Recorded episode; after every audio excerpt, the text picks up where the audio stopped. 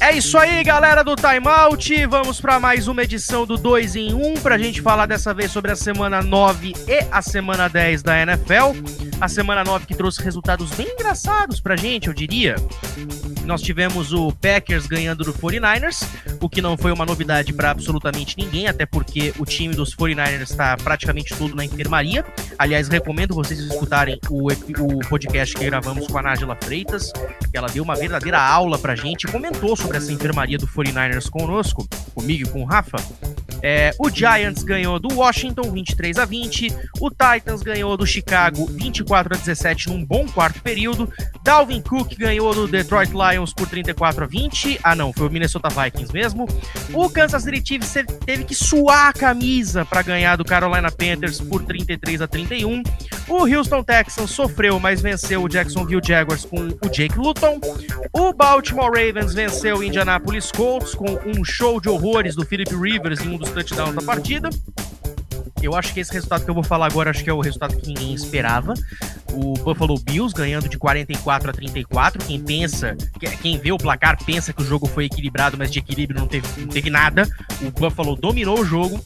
O é, Atlanta Falcons sofreu no quarto período, como de costume, contra o Denver Broncos, mas ganhou de 34 a 27. O Los Angeles Chargers sabe fazer touchdown, mas não sabe ganhar jogo, se bem que dessa vez foi injustiçado, na minha opinião, 31 a 26 para Las Vegas. O Dallas Cowboys deu um jogo muito melhor do que a gente esperava, mas o Pittsburgh Steelers levou 24 a 19. Tua e Kyler Murray, melhor para Tua Tango Vailoa, 34 a 31 para Miami. Uh, tivemos no Monday Night Football o New England Patriots sofrendo contra o poderosíssimo New York Jets para vencer no segundo final por 30 a 27. E eu deixei o Sunday Night por último porque é o primeiro jogo que a gente vai falar aqui. 38 a 3 para o New Orleans Saints. Drew Brees lançando a bola muito bem.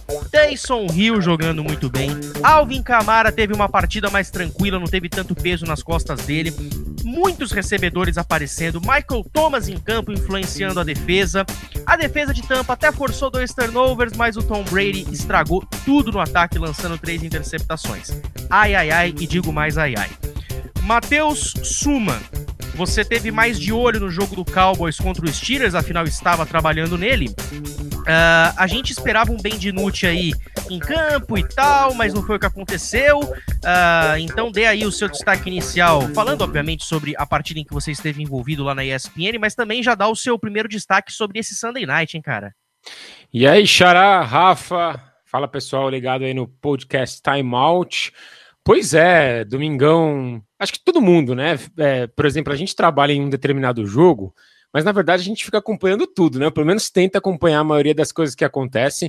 Uh, mas estive aí com o Renan e com o Zolim nesse jogo dos Cowboys e dos Steelers. Como você bem disse, né? É um jogo que a gente esperava que fosse bem mais fácil para Pittsburgh, mas Dallas apertou um pouco, até pelo trabalho do quarterback do Gilbert, né? É, fez um trabalho bem melhor do que o Dinucci nas últimas partidas. Mas Pittsburgh foi Pittsburgh, venceu o jogo, Uh, dominou principalmente no quarto período. Dallas cometeu muitas faltas, né? Que minaram quase todas as campanhas do time. Agora, para a gente ficar de olho, a gente vai falar desse jogo depois, mas é para ficar de olho no que acontece aí com o Big Ben, que foi colocado uh, na lista ali dos machucados e dos que estão fora por conta da Covid. Ele não necessariamente tem a Covid, né? Mas, mas foi colocado lá por conta de por conta de contatos que ele teve com outras pessoas que teve com é, que teve testado, né, positivo aí o, o coronavírus. É para a gente ficar de olho para a sequência, porque é, o Mason Rudolph é aquele ponto de interrogação é, que a gente pôde acompanhar na temporada passada. Agora, é, já dado destaque, né, rapidinho aí passar a bola também para o Rafa e para você de volta, mas é, foi um, um, jogo interessante assim, né, porque o Tom Brady, os Buccaneers conseguiram forçar um turnover quando o jogo estava 7 a 0 se não me engano, ou 14 a 0 ou seja, poderiam ter aproveitado o momento para quem sabe empatar o jogo, né, levar o time já numa primeira campanha, mas mesmo depois de forçar o turnover, não conseguiram fazer nada, né? E, e foi impressionante. A gente estava até comentando antes de começar o podcast, né? Para calar a boca dos críticos do New Orleans Saints, né? É, é, desse... não, é, que, é, que, é, que, você é muito humilde e não quer falar o teu nome, né? Desse mesmo que tá falando, né? É, mas é, porque assim, a, a, o, o Saints agora tá numa sequência de cinco vitórias, né? É, mas as últimas quatro, cara, foram por seis pontos ou menos, né? E o, o Drew Brees não tá lançando bola longa, tudo bem, né? O Michael Thomas não tava e tal. Mas, sei lá, esse time não, ainda não tava empolgando. Mas assim, foi um, um cala-boca geral, né? Porque foi uma vitória. Uh, muito grande para cima do Buccaneers. E é, o, o, Ryan Clark, que é o comentarista da ESPN norte-americana, né? Ele foi jogador dos Steelers, ele abriu é, um dos programas no final de semana falando assim, né? É, a gente sabia que o time com o melhor ou um quarterback all-star ia vencer. A gente sabia que o time com o wide receiver voltando depois de um tempo fora iria vencer a gente só não sabia que ia ser o New Orleans Saints. Mais ou menos gente, isso que aconteceu. Muita gente apostando que o Antônio Brown ia voltar com tudo, que o Brady ia fazer a festa tendo ele, tendo o Evans, tendo o Gronk, tendo toda a galera em campo. No fim das contas, não aconteceu foi nada. O Drew Brees se tornou o primeiro quarterback a derrotar o Tom Brady duas vezes em uma única temporada regular. E ele também agora está com 14 vitórias e 3 derrotas na sua carreira no Sunday Night. É a melhor marca da NFL para quem jogou no horário nobre de domingo pelo menos cinco vezes. E Rafa, é, olá, olá para você. Uh, agora estamos gravando às 21 horas e 43 minutos do dia 10 de novembro, então boa noite. Uh, cara, que domínio foi esse do Saints, hein? É, fala Matheus, Matheus Pinheiro, Matheus Suman, preciso me acostumar ainda, né? Dois Matheus no mesmo podcast. Pois é, cara, e acho que o que surpreendeu bastante, é, a gente imaginava, né, que o ataque do Saints é, que a, tinha a tendência de ter uma melhora com o retorno do Michael Thomas, só que a gente não esperava que fosse, é lógico, é, um, um retorno tão bom, não individualmente para ele, mas como a gente falou no último podcast, a, só a presença dele já muda muita coisa, na própria forma como os Saints organizam o ataque, como as defesas enxergam o ataque do Saints, mas também, cara, pelo domínio total da defesa do New Orleans Saints. Cara, o Tom Brady foi pressionado o jogo inteiro. Ele não teve vida fácil em nenhum momento. E aí se vai também um trabalho, né? A, linha ofensiva de, de Tampa Bay é, que veio sofrendo. Já tinha tido problemas contra o New York Giants, né? Na, na última partida e né, nessa semana de novo, esses problemas continuam. É, é chocante você é, enumerar todas as armas que esse ataque de Tampa tem, só passando por alguns nomes. Mike Evans, o Chris Godwin. Tudo bem que o Chris Godwin ontem não estava 100%, né? Tava com uma machucado no dedo, né? É, Antônio Brown voltando, Rob Gronkowski, o Scottie Miller vinha jogando muito bem. Tem Leonard Fournette, o, o Ronald Jones estava correndo muito bem. E esse ataque foi limitado a três pontos, cara. É, é surreal. Então, assim, fica é, esse destaque né, para esse ótimo trabalho defensivo da equipe de New Orleans.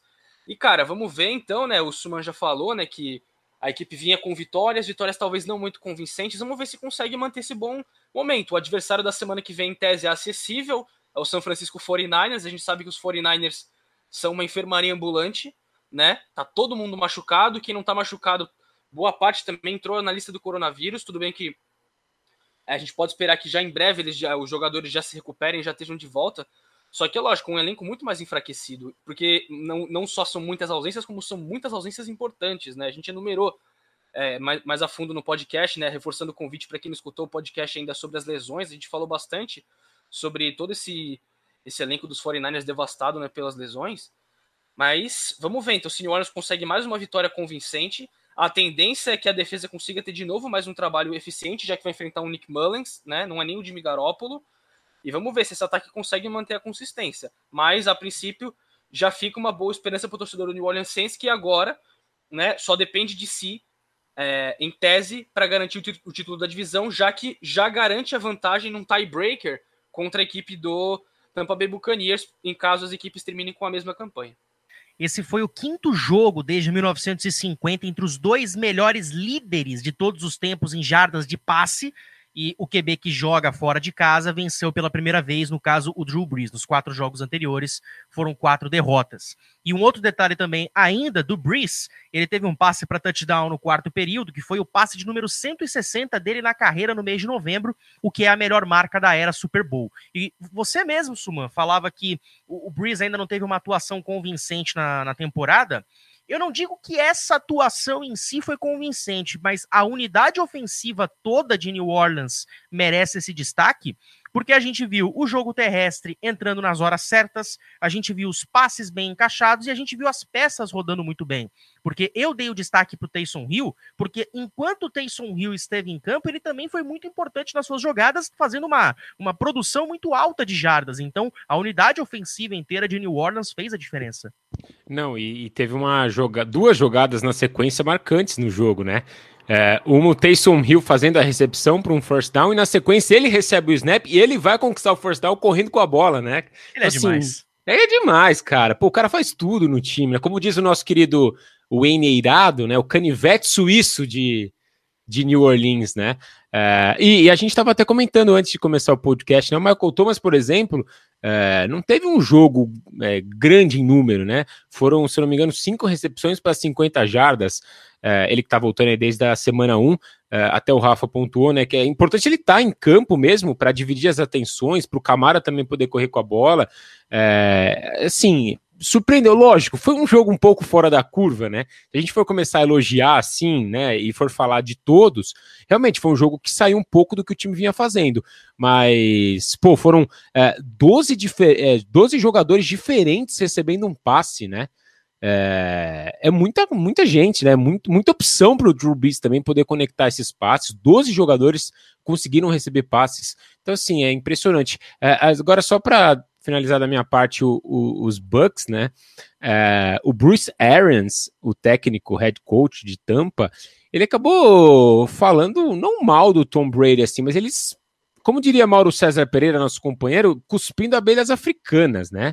É, ele falou um pouco assim, pô, dava para o Chris Godwin ter pego aquela bola, se aquela bola vai um pouco mais assim, vai um pouco mais assado.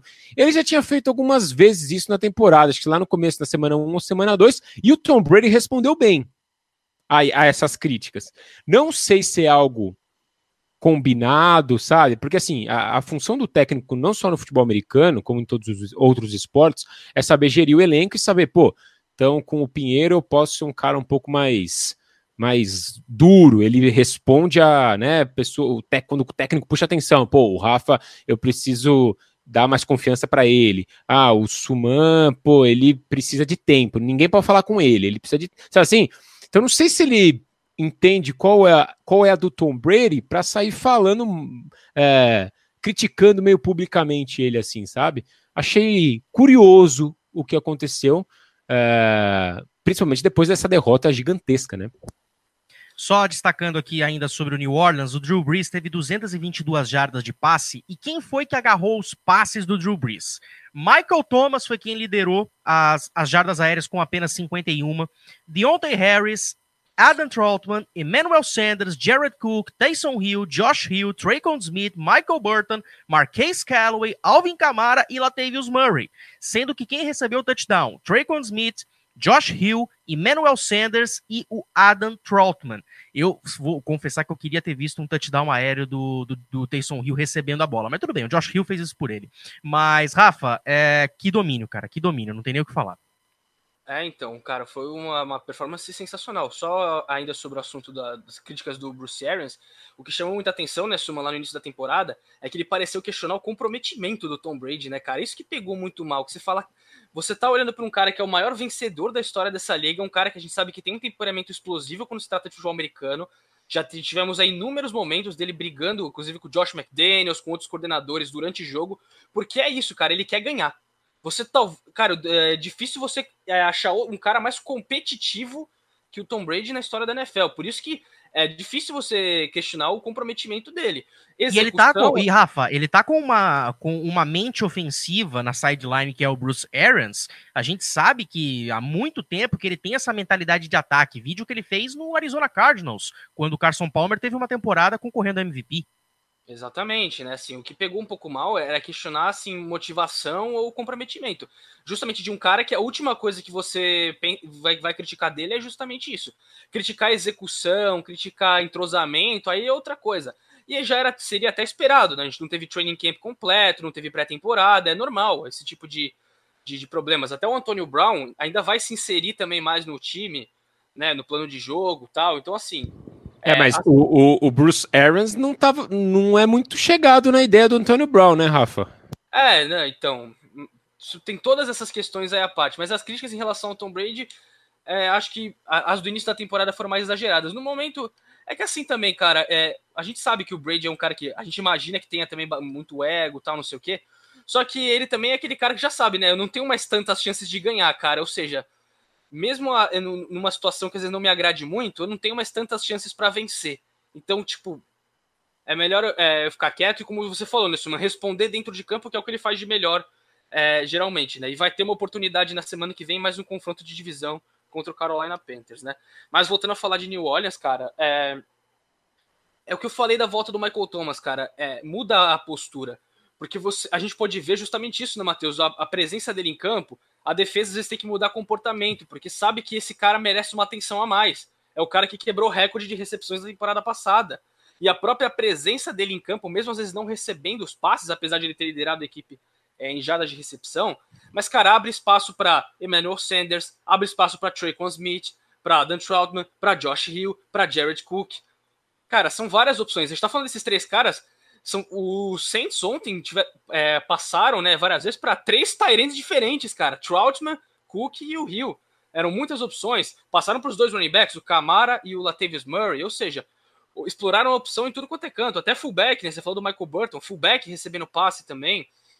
Então, assim, acho que, a, como eu falei, a presença dele muda totalmente esse ataque. Vamos ver só é, essa constância. A gente viu só cinco recepções dele, mas a gente pode apostar, né, que o volume dele a cada semana deve ir aumentando, né? Até porque é, é um cara é surreal, um top 3 é, na posição dele é, na NFL. Então, aos poucos a gente deve vendo é, o volume de jogo dele aumentar bastante, até lembrando que ele está voltando de lesão, apesar de que o tempo que ele ficou parado e até já a possibilidade de ter voltado semanas atrás aí por, por problemas de comportamento foi é, punido, já leva a crer que se ele não está 100%, ele parece já tá bem próximo disso, né?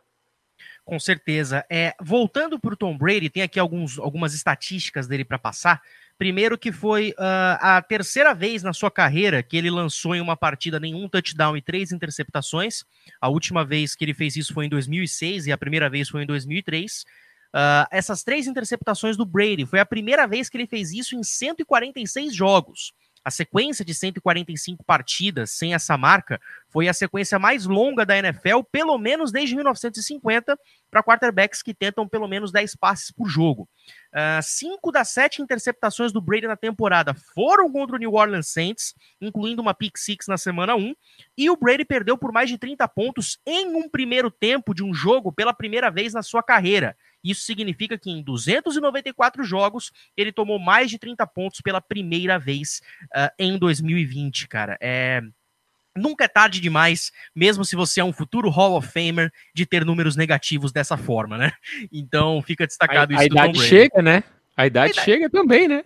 Muito bem falado, cara. É, por mais que você ainda esteja produzindo muito bem, cara, alguma coisa vai cair em você. Então, é, eu não digo que o Brady caiu de produção, mas os números negativos começam a entrar cada vez mais nas estatísticas individuais do nosso querido Tomás também, Eduardo. Né, ô, Matheus, que o fato de você só correr também pouquíssimas vezes com a bola não vai ajudar esse quarentão também a, a, a lidar com a pressão vindo da defesa do Saints, né? Os Bucks abandonaram completamente o jogo terrestre ainda no início do jogo. Cara, vou pegar aqui as estatísticas do Tom Brady, cara. Foram 22 de 38 para 209 jardas e 3 interceptações. Os running backs que, que tiveram jardas computadas: Ronald Jones, Leonard Fournette e o Blaine Gabber. Mas o Blaine Gabber não conta porque ele só entrou para ajoelhar lá no fim da partida. Mas está computado aqui menos uma jarda. Então, Blaine Gabber, menos uma jarda. Leonard Fournette, nenhuma jarda em uma carregada. E Ronald Jones, três carregadas para nove jardas, ou seja, oito jardas terrestres totais na partida. Pelo amor de, de Deus. Assim? Não vai. Só vai ganhar assim se for enfrentar o Seattle Seahawks, né, cara? Porque aí o, você pode não correr muitas, mas vai passar para muitas. Aliás, você deu a deixa, Rafa. Então vamos falar de Seattle Seahawks e Buffalo Bills, porque a gente não esperava esse resultado do Buffalo Bills ganhando, marcando mais de 40 pontos, dominando o jogo Uh, o Josh Allen jogando num nível sensacional. Cara, que partida perfeita. Era esse o, o, Josh Allen que a gente viu nas quatro primeiras semanas, que a gente achou que o encanto tinha acabado, mas ele foi lá e falou: Não, eu ainda tô com o encanto aqui, filho. A Cinderela ainda vive em mim. É, cara, acabou que foram poucas corridas, né, cara? O Josh Allen teve um total de 7 corridas para só 14 jardas. O Buffalo Bills correu 19 vezes e só conseguiu 34 jardas. Só que, cara, não, não foi necessário, porque, cara, o Josh Allen tava numa noite fantástica. Só que é lógico que aquele negócio que a gente vê, a defesa aérea de Seattle é muito, muito fraca, cara. É a pior da liga disparada. E como é que você percebe, o Matheus, isso se traduzindo é, no, no comportamento do seu adversário? Cara, o Buffalo Bills sabia que estava enfrentando uma defesa aérea muito frágil. A, a, gente sabe que os Bills gostam muito de correr com a bola justamente para tentar ao máximo tirar a pressão dos ombros do Josh Allen, deixar ele mais solto, é, trazer mais a possibilidade de play action, deixar ele é, fazer um scramble, correr ele mesmo com a bola tal. Cara, ontem não foi necessário. Várias vezes a gente viu o Buffalo Bills chamando passe em primeira descida, em segunda descida, coisa que num cenário ideal eles preferem não fazer. Eles acabaram de vir de um jogo correndo para 190 jardas contra New England na semana passada. Né? A gente sabe que eles, que é, eles preferem fazer isso. Zach Moss correu muito bem semana passada, o Singletary também. Nesse jogo foram muito discretos. E não foi nem um pouco necessário, cara, porque o Josh Allen conseguiu espalhar a bola para vários recebedores. O Stephon Diggs lidera a NFL em jardas recebidas, vem numa temporada muito boa.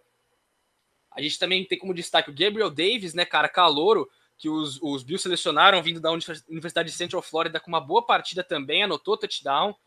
É, teve também passe pro Tyler Croft, Tyrande, teve contribuição do Isaiah 15 E, cara, o que acabou custando o jogo, né? O grande diferencial foram os turnovers, cara. Seattle cometeu quatro turnovers. É até surreal, né, cara? Que Seattle comete quatro turnovers e ainda assim coloca 34 pontos no placar. Né, cara? Que é a força do ataque aéreo da equipe do Seattle Seahawks. O Russell Wilson, mesmo quando ele tá em dias ruins, ele tira as jogadas da cartola, né? Contra a Arizona, ele teve um jogo muito ruim, mas teve uns passes que você falava: Meu Deus do céu, como é que você defende essa bola?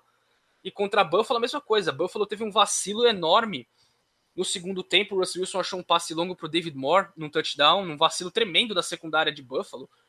Mas, cara, você não vai conseguir vencer, é, vencer chegar longe na temporada cedendo o que essa defesa cede, cara. Não interessa que você tenha é, um candidato MVP como quarterback, você tem um dos melhores ataques da liga em termos de, de jardas, em termos de pontos por jogo, cara, não vai rolar, cara. A defesa de Seattle até força muitos turnovers, né, cara? Rouba bastante a bola dos adversários, mas não é suficiente. Você precisa defender com mais consistência. É, eu nem critico muito, né, o front seven, ou pelo menos a linha defensiva da equipe de Seattle, que conseguiu botar pressão no Josh Allen. Josh Allen foi sacado sete vezes nessa partida. O Carlos Dunlap estreando pela equipe de Seattle fez um bom jogo. Jamal Adams voltou de lesão, fez também um bom jogo. Deu uns vacilinhos, sim, mas no geral jogou bem. Né? O Reed também muito bem. Mas, cara, a secundária precisa fazer um trabalho melhor, cara. Você vê em muitas jogadas, o que chama atenção, né, Matheus? Os jogadores adversários completamente livres. Completamente livres, não tem ninguém perto deles. Né, o Stephon Diggs ganhando fácil em rota, Cole Beasley trabalhou bem né, no slot, a gente sabe que é o grande a grande virtude dele.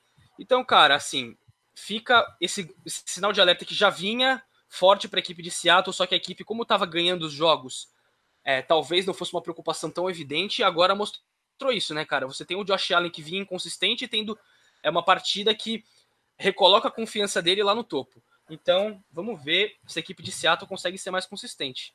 Os Seahawks permitiram 2.897 jardas aéreas na temporada, o que é a pior marca de qualquer time em, em seus primeiros oito jogos na era do Super Bowl. Uh, o Seattle Seahawks é a sexta equipe da NFL a marcar mais de 25 pontos em cada um dos oito primeiros jogos, e o Russell Wilson ultrapassou aí o Matt Hasselbeck e tem mais jogos de 300 jardas de passe na história do Seahawks. E apesar de ter perdido a partida e ter lançado interceptações, Russell Wilson termina com 28 de 41 para 390 jardas, dois touchdowns e duas interceptações. Mas é como a gente falou, Rafa, as interceptações fizeram diferença para que Buffalo ficasse na frente do placar. Exato, e além das interceptações, também teve dois fumbles, né, cara? E o problema, né, Matheus, é justamente os momentos em que esses turnovers vieram. O primeiro é, a primeira interceptação do Russell Wilson, uma interceptação numa quarta para um, na linha de cinco de Buffalo, ele tenta um passe arriscado na endzone e é interceptado. Buffalo pega, cruza o campo e pontua, né? Depois ele sofre um fumble, né? Se não me engano, já no segundo tempo ou no segundo quarto, né? Um fumble que a equipe de, de Buffalo recupera e de novo pontua. Aí você tem outra interceptação. Aí uma interceptação feia também, era uma terceira para um quilômetro. né? Ele arrisca um passe, não percebe a movimentação do Trey Davis White. O Trey Davis White vai, intercepta a bola e é parado pelo próprio Russell Wilson, né? Na linha de duas jardas. Aí Buffalo pega a bola, entrega pro Zach Moss, touchdown. E o último fumble, cara, que, cara, não foi só um fumble, né, cara? Foi um atropelamento do AJ Klein em cima do Russell Wilson, cara. Ele pegou, conseguiu o sec, ele amassou o Russell Wilson e ainda conseguiu roubar a bola no final. Buffalo vai lá, pontua de novo é, e praticamente mata o jogo. Ou seja, os momentos em que esses turnovers aconteceram também pesam muito, né? Cara, é o strip sack que todo defensor sonha, cara. Aquele que você consegue jantar o QB com, vontade e ao mesmo tempo você consegue tirar a bola dele. É maravilhoso. Você falou das interceptações do Wilson. Uh, foram três interceptações na red zone nessa temporada. Ele teve três interceptações em red zone uh, nas duas temporadas anteriores combinadas. Olha só como tá crescendo essa produção aí dele negativa. Uh, sobre o Buffalo Bills. Temos também aqui alguns números. Primeiro, o Buffalo Bills permitiu mais de 25 pontos em cinco jogos nessa temporada, sendo que permitiu isso apenas uma vez no ano passado. Uh, o Josh Allen tem 14 jogos com mais de um touchdown de passe ou e mais de um touchdown terrestre uh, desde 2018, o que é a maior marca da NFL no período.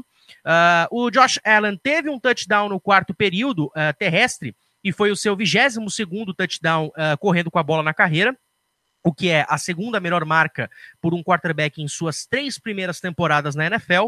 Além disso, ele tem cinco jogos com mais de 300 jardas de passe na temporada. Ele teve isso em nenhuma vez nos 28 jogos anteriores da carreira. Uh, a gente achava que a, produ a produção do ofensiva de Buffalo, Rafa, tinha acabado mas não é o caso. A gente está vendo que o Zach Moss está correndo bem com a bola, o Allen está conseguindo achar os seus recebedores, uh, o ataque está fluindo e a defesa está com uma leitura muito boa dos seus adversários. Ou seja, o conjunto está se provando muito bom e Buffalo, se ganhar mais uns dois joguinhos, eu digo, viu? Fatura divisão, hein? É, eu só não cravo isso porque o Miami Dolphins vem muito bem na temporada, né? É o único motivo pelo qual eu não acredito isso é, é, título da divisão garantido, mas vaga nos playoffs muito provavelmente, né? Só que, cara, é engraçado porque a gente tem. Os dois últimos jogos de Buffalo são completamente diferentes. Contra New England, o time focou em correr com a bola e fez isso muito bem. Né? O Zach Moss e Singletary tiveram ótimos jogos. É uma ótima partida, aliás. Nesse, nesse jogo agora foi completamente oposto. Só, só deu jogo aéreo, cara. Só deu jogo aéreo. Era impressionante. Buffalo é, acabou é, indo para as corridas, né, Matheus, em situações extremamente pontuais, né, com o Zach Moss depois da interceptação do Trey Davis White para capitalizar aquele turnover que botou o time já na cara do gol, né? Então corre uma jarda, entra na endzone. O do Josh Allen é a mesma coisa, uma jogada que ele sai, ele se desloca pela direita, aproveita, né, é, o espaço dado pela defesa e entra na endzone também correndo. E cara, é, é impressionante que o que eu, é, pelo menos gosto, eu gosto mais dessa partida é que é o seguinte, o Josh Allen vinha tendo problemas né, de consistência, então aparentemente é um jogo que ele pode recuperar um pouco da, da confiança dele passando a bola. E, cara, acho que indica muito isso o fato que a gente já falou, né? Foram vários caras diferentes contribuindo. Ele lançou para Stephon Diggs, lançou para Cole Beasley, lançou para Tyler Croft, lançou para Gabriel Davis. Ou seja, cara, todo mundo contribuiu. Acho que cada vez mais cresce uma, uma confiança dele nos seus recebedores, no seu no, em todas as suas peças no ataque e mostra que é um time que consegue se adaptar, né? Se precisar correr mais do que lançar, consegue fazer isso e ganhar jogo. Se precisar passar é, e ganhar jogo, também consegue. O problema é justamente esse. A gente não sabe se é, essa questão do jogo aéreo foi também é, muito só em função da defesa aérea de Seattle ser muito ruim. Como eu falei, Buffalo estava indo para passe em primeira e segunda descida constantemente, ou seja, não tinha o menor respeito pela defesa aérea de Seattle, né? Uma postura que a gente até imaginava. Buffalo vai tentar correr com a bola, se precisar, não bota o Josh Allen para passar em situações confortáveis. E ontem, cara, ele não teve o menor problema. Em alguns momentos até foi pressionado, já falei, o trabalho da, da, da linha defensiva de Seattle foi bom, pressionando ele. Foram 7 sacks, mais de 10 QB hits, né? Ou seja, chegou lá, mas também a gente questiona, né? Chegou lá também porque o time passou, passou a bola muitas e muitas vezes, né? Então, assim, os dois times têm o caminho. Acho que Buffalo a, a questão de Buffalo é se vai conseguir manter essa consistência no ataque. Seattle precisa urgentemente consertar problemas na defesa. A gente sabe que o ataque de Seattle vai ter poucas noites em que o ataque vai ser discreto. Se é que vai ter alguma noite que esse ataque vai ser discreto, né? Mas assim, Seattle precisa urgentemente corrigir problemas contra o jogo aéreo. O Jamal Adams está de volta agora, vamos ver se ele consegue ajudar nisso, né? Mas as coisas estão feias, viu? E só finalizando, Josh Allen, 31 de 38, 415 jardas, 3 touchdowns, tá de parabéns. Suman, quer complementar que eu ouvi aqui você levantando a mão? Não, é só. Eu fui até pesquisar aqui os últimos resultados de Seattle, né? É, se eu não me engano, o time não conseguiu conter os adversários para menos de 20 pontos na temporada. Ou seja, você já entra sabendo que você vai tomar três TDs na cabeça, né? é, é, é, o São Paulo da NFL, né? É o São, é o São Paulo Futebol Clube, porque. É, o, o São Paulo Flamengo. Talvez é, seja Flamengo. mais São Paulo, porque pelo menos Seattle não tem nenhuma perspectiva de demitir o Pete Carroll, né? Acho que é mais ou menos por aí. É, aliás, quero mandar aqui um abraço pro Fernando Camargo, lá da, do Estádio 97, que escuta aqui o nosso podcast. Ele, ele, ele escutou aí já a parte do podcast com a que a gente fez com a Nájila, elogiou pra caramba e falou que vai sofrer muito nos dois jogos aí com o Flamengo agora do Rogério Ceni. grande abraço para você, Fê. A diferença, a... talvez, né, Suma, é que o São Paulo pelo menos tem conseguido defender direito é, nos pontos corridos. O problema maior é nas Copas. Né? Seattle não tem jeito, é jogo sim, jogo também, a defesa tem problema. Agora, Suma, uh, vamos avançar para falar sobre Steelers e Cowboys, porque, meu, a gente fez aqui um estardalhaço no último podcast, falando que se o Dinucci estivesse em campo seria uma festa de Pittsburgh. Eu até coloquei no meu Twitter lá de quantas posses que o, que o Cowboys vai perder o jogo, se seria duas na humildade, três na normalidade, quatro para tirar ali um sarro, mas no fim das contas foi uma posse com sofrimento, 24 a 19 Uh, o Garrett Gilbert foi o quarterback da equipe uh, de Dallas. Confesso que eu não fiquei muito confiante no começo, porque você juntar Dallas Cowboys e alguém com o nome Garrett já não inspira tanta confiança. Mas o nosso querido Garrett Gilbert mostrou sim confiança e fez um bom jogo. Ah, mas ó, Nova York tá indo bem lá, viu? Tá indo bem, entre aspas, vai. Mas é, pô, é, o Pittsburgh venceu por duas posses no último período, né? Porque foi, foi 15 a 0 no quarto período. É, e até engraçado, né? Porque foram sete minutos de posse para cada lado no último período, sete e pouquinho para cada um. Só que Pittsburgh venceu por 15 a 0, porque, como eu disse na abertura, né? Foram cinco faltas só no último período, é, cinco faltas que somaram 50 jardas. Então, assim, você é, para o pessoal imaginar, né? Basicamente você volta metade do campo inteiro só de faltas cometidas. Então minou muito qualquer chance é, do Dallas, que é, vamos fazer um parênteses aqui, né? Pro negativo para o Mike Tomlin e companhia, né? Uh, os Cal o, o, Pittsburgh poderia ter chutado um field goal faltando um minuto e pouco para colocar o jogo 8 a 0 é, 8 a 0 não, desculpa, 8 pontos de vantagem. E aí os Cowboys teriam que atravessar o campo sem tempo para pedir com um minuto e alguma coisa, um minuto e vinte.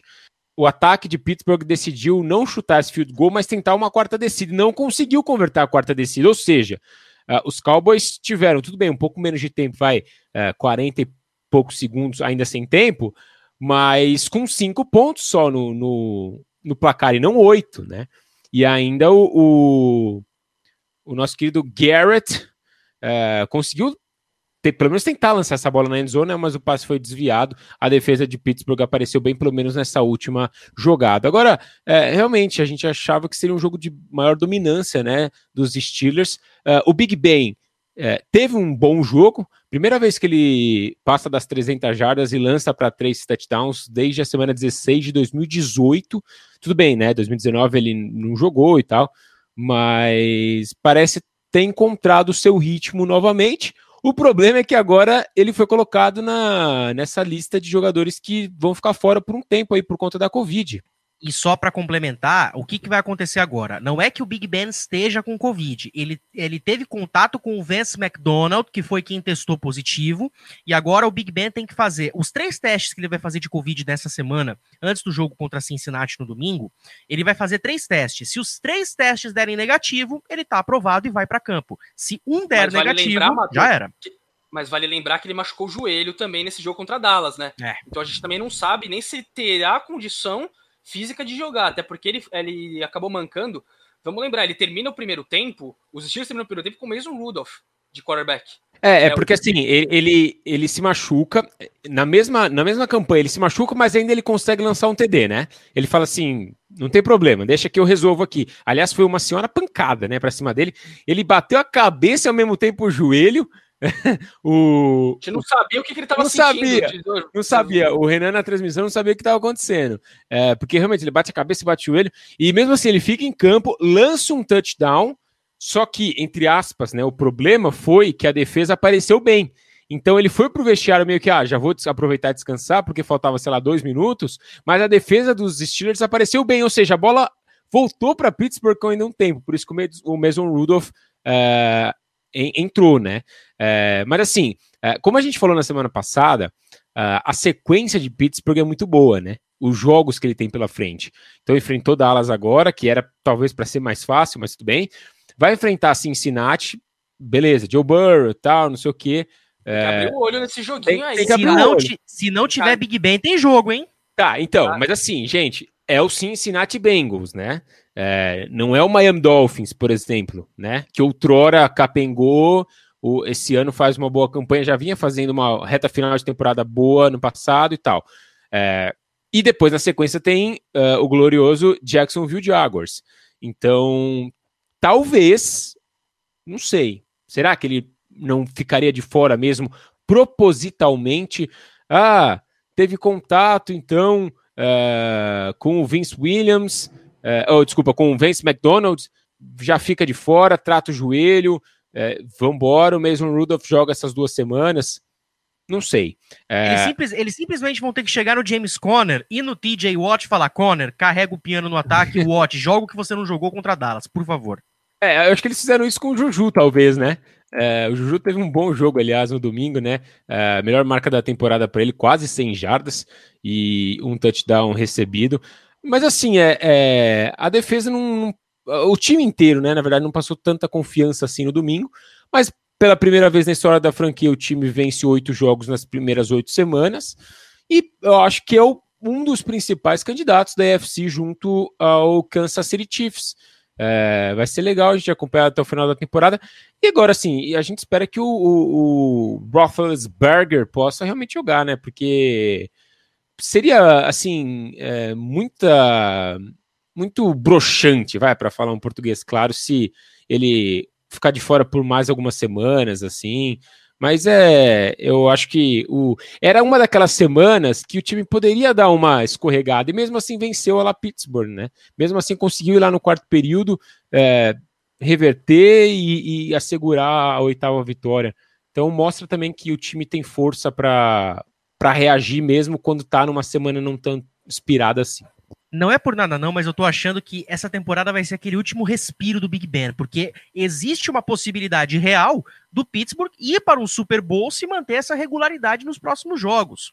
E aí, ele, e aí pode acontecer o que aconteceu com o Peyton Manning, por exemplo. A gente sabe que o Big Ben tá longe de estar tá fazendo sua melhor temporada, tem uma grande defesa carregando ele junto, então vai que numa dessa ele chega no Super Bowl, ganha e fala: opa, vou aposentar aqui, aproveitar que eu tô por cima da carne seca aqui e vou parar. E vou parar no auge. Foi o que o Peyton Manning fez. Não duvido que isso aconteça com o Big Ben. É. O que eu acho, Matheus, é que assim, a questão. O, o Peyton Manning, a gente via ele jogando, ele estava muito mais debilitado fisicamente do que o Big Sim, Ben. a, sa a saúde do Big Ben tá muito melhor comparado com a do Manning. A gente sabe, apesar do Big Ben tá voltando de uma lesão complicada no cotovelo e tal, só que ele ainda tá acertando os passes que ele sempre acertou. Assim, a gente não tá vendo diferença. A gente viu o Peyton Manning não conseguia mais acertar um passe de 15 jardas, né, na, na última temporada dele. Errava lançamentos que a gente fala, meu, esse aqui não é o Peyton Manning. Ele não erra esse tipo de lançamento. Então, assim, acho que a questão da saúde, acho que também ainda pode levar o Big Ben a achar que ele talvez tenha mais um, dois anos, assim. Não sei se mais do que isso, né? Porque é, depende muito também dele ficar saudável, né? E de se ele vai conseguir nas próximas temporadas ficar saudável. Nessa temporada você vai conseguir ficar saudável, né? Tá com problema no joelho agora, como a gente falou. E só finalizando o que o Suma falou, eu acho que agora. Eu acho que a oportunidade, se você tiver para descansar o cara, é agora, cara. Você aproveita que seu time tá 8-0 Assim, ou você, você vai jogar só para ficar manter um recorde positivo? Não, não, faz sentido. Você tem a possibilidade de fazer isso agora. Até porque o Baltimore Ravens já sofreu algumas derrotas também, o Cleveland Browns também, ou seja, a divisão não tá em xeque nessa semana. Você é, tinha, tinha, eu ia brincar, né, o Xará, é, para você dar essa dica pro Philip Rivers, né? Sei que a gente vai falar depois dos Colts, mas, cara. Se todos pensassem assim. Nossa, cara. O, aliás, eu quero dar parabéns para a produção dos canais ESPN que colocou o touchdown do Chuck Clark lá de Baltimore, que foi quando o Philip Rivers cai e tenta dar o tackle nele, uh, com a música dos Trapalhões, cara. Aquilo ficou maravilhoso. Uh, sobre o Big Ben, ele garantiu aí um retrospecto de pelo menos 50% numa temporada em cada uma das suas 17 temporadas na carreira, o que é a melhor marca da história da liga. Uh, Mike Tomlin agora está com quatro vitórias e uma derrota contra Mike McCarthy. Sabe qual foi a única derrota? Super Bowl 45, quando Mike McCarthy era head coach da equipe do Green Bay Packers. O Minka Fitzpatrick teve outra boa partida, recuperando fumble, interceptando bola, e a interceptação dele no quarto período foi o 53º takeaway do Steelers desde 2019, o que é a melhor marca da NFL no período. E a defesa então, do Mateus, Steelers... Mateus, só fazendo destaque, você falou do Super Bowl, só que aí, vamos comparar, ele estava enfrentando ontem o Garrett Gilbert no Super Bowl o Aaron Rodgers. Eu acho que tem uma diferença um pouquinho um pouquinho assim. Quase nada, dois, quase, né? nada quase nada, quase só. nada. Ah, e só complementando aqui com relação aos Steelers, é, a defesa garantiu pelo menos um sec em 65 jogos consecutivos, o que é a segunda maior sequência da liga desde 1982, quando os sacks uh, se tornaram uma estatística oficial. Uh, sobre esse Dallas Cowboys, Suman, uh, dá pra, deu para perceber que vamos de Garrett Gilbert até o fim da temporada. Achamos um QB que pelo menos vai entregar um jogo digno, mas o jogo terrestre ainda não está funcionando por completo. Na minha opinião, hoje o Pollard está correndo muito melhor do que o Zeke. É, do, do, dos QBs, né? A gente conversava antes aqui, né? O Gilbert, ele é um quarterback de NFL, né? Talvez não titular, quer dizer, com certeza não, mas é, ele é um quarterback de NFL. Ah, o Dinucci não, dava para perceber, dá para perceber a diferença entre os dois e esse ataque fluiu muito mais. A, aliás, eu, eu, eu aceito o Dinucci para fazer um teste aqui no Santos Tsunami. Se passar, a gente põe ele de, de, titular. É mais ou menos por aí. Agora, sim, é, não dá para esperar que o, que o Ezekiel Ela vai correr, vai correr 15, 20, 25 jardas, né?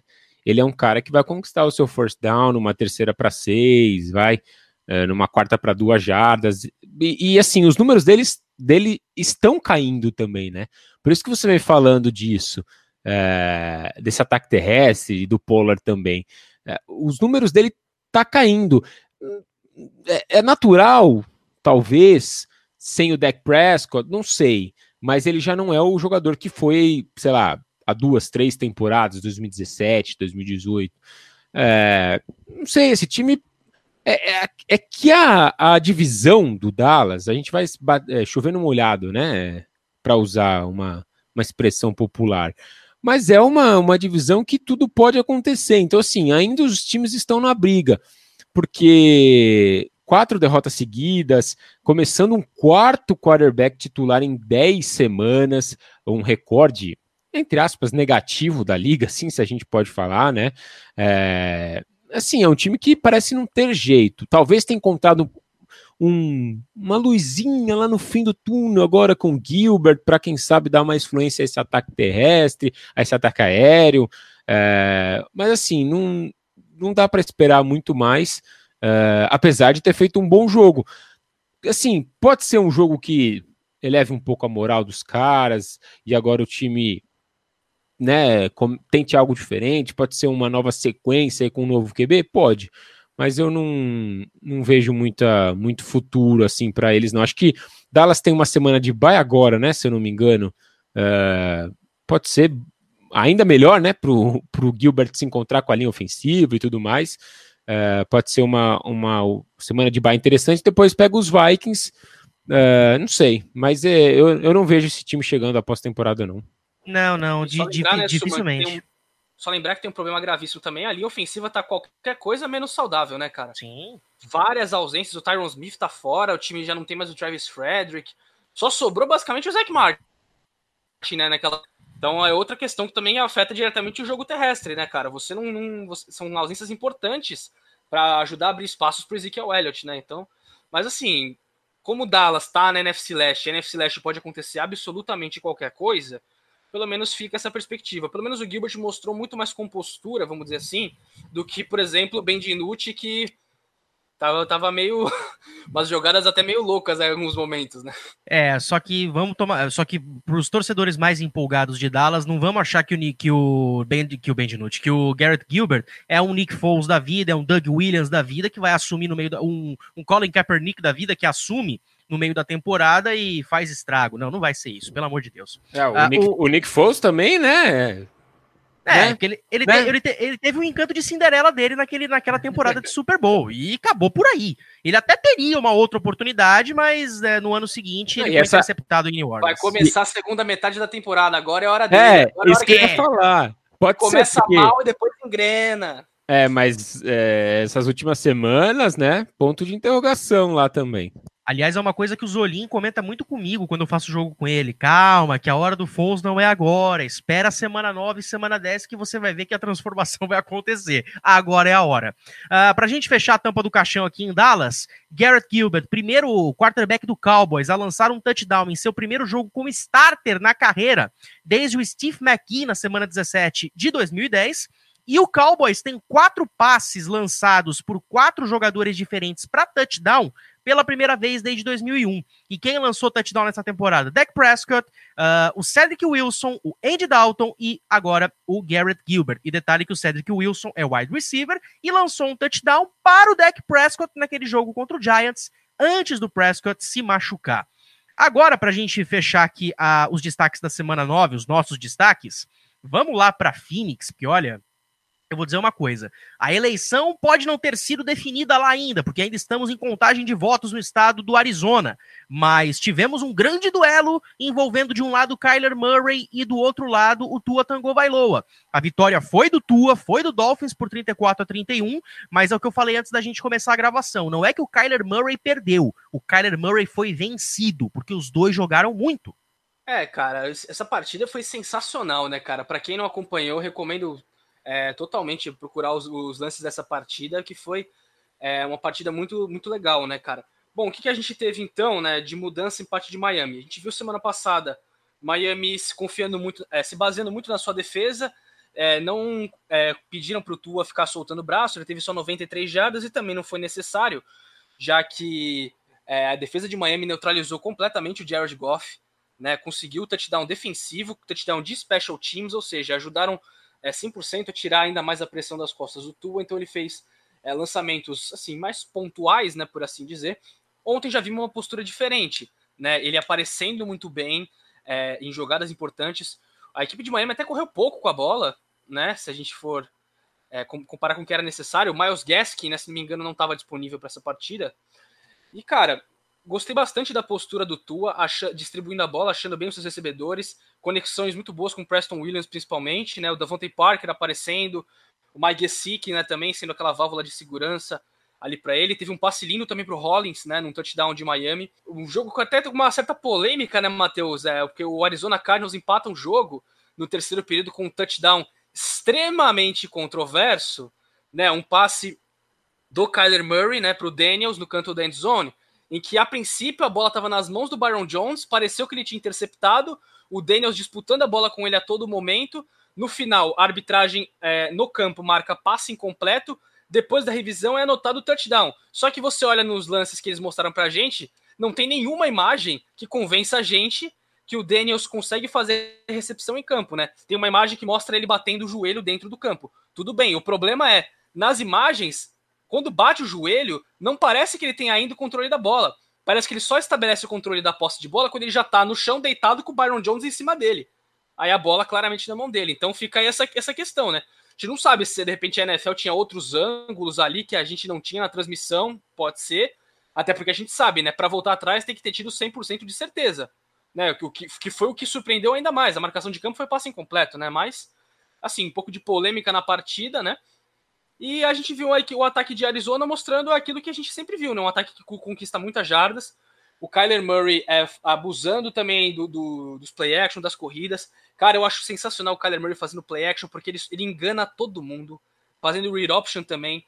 Você, ele engana cinegrafista rotineiramente se a bola tá com ele ou se ele entregou pro running back. A gente teve o Christian Kirk, né? Tendo o maior volume de jogo, teve um touchdown longo é, aparecendo, foi o principal alvo né, nessa partida em termos de jardas. O DeAndre Hopkins não teve tantas jardas, né, não foi acionado tantas vezes, mas até mas teve uma contribuição boa, né? Ele, ele foi responsável por cavar três faltas né, de interferência defensiva do Xavier Howard, que ficou marcando ele o jogo inteiro, né? O Byron Jones ficou alinhado contra o Christian Kirk a maior parte do jogo. Mas assim, cara, é uma partida muito muito legal, decidida só no finalzinho. Miami abre a vantagem, né, 34 a 31 na reta final com o field goal do Jason Sanders, que vem fazendo uma temporada sensacional, um dos kickers mais consistentes da liga, né? Se não me engano, tá numa sequência de 20 field goals consecutivos, né? E o field goal que ele acertou para dar a virada foi bem complicado.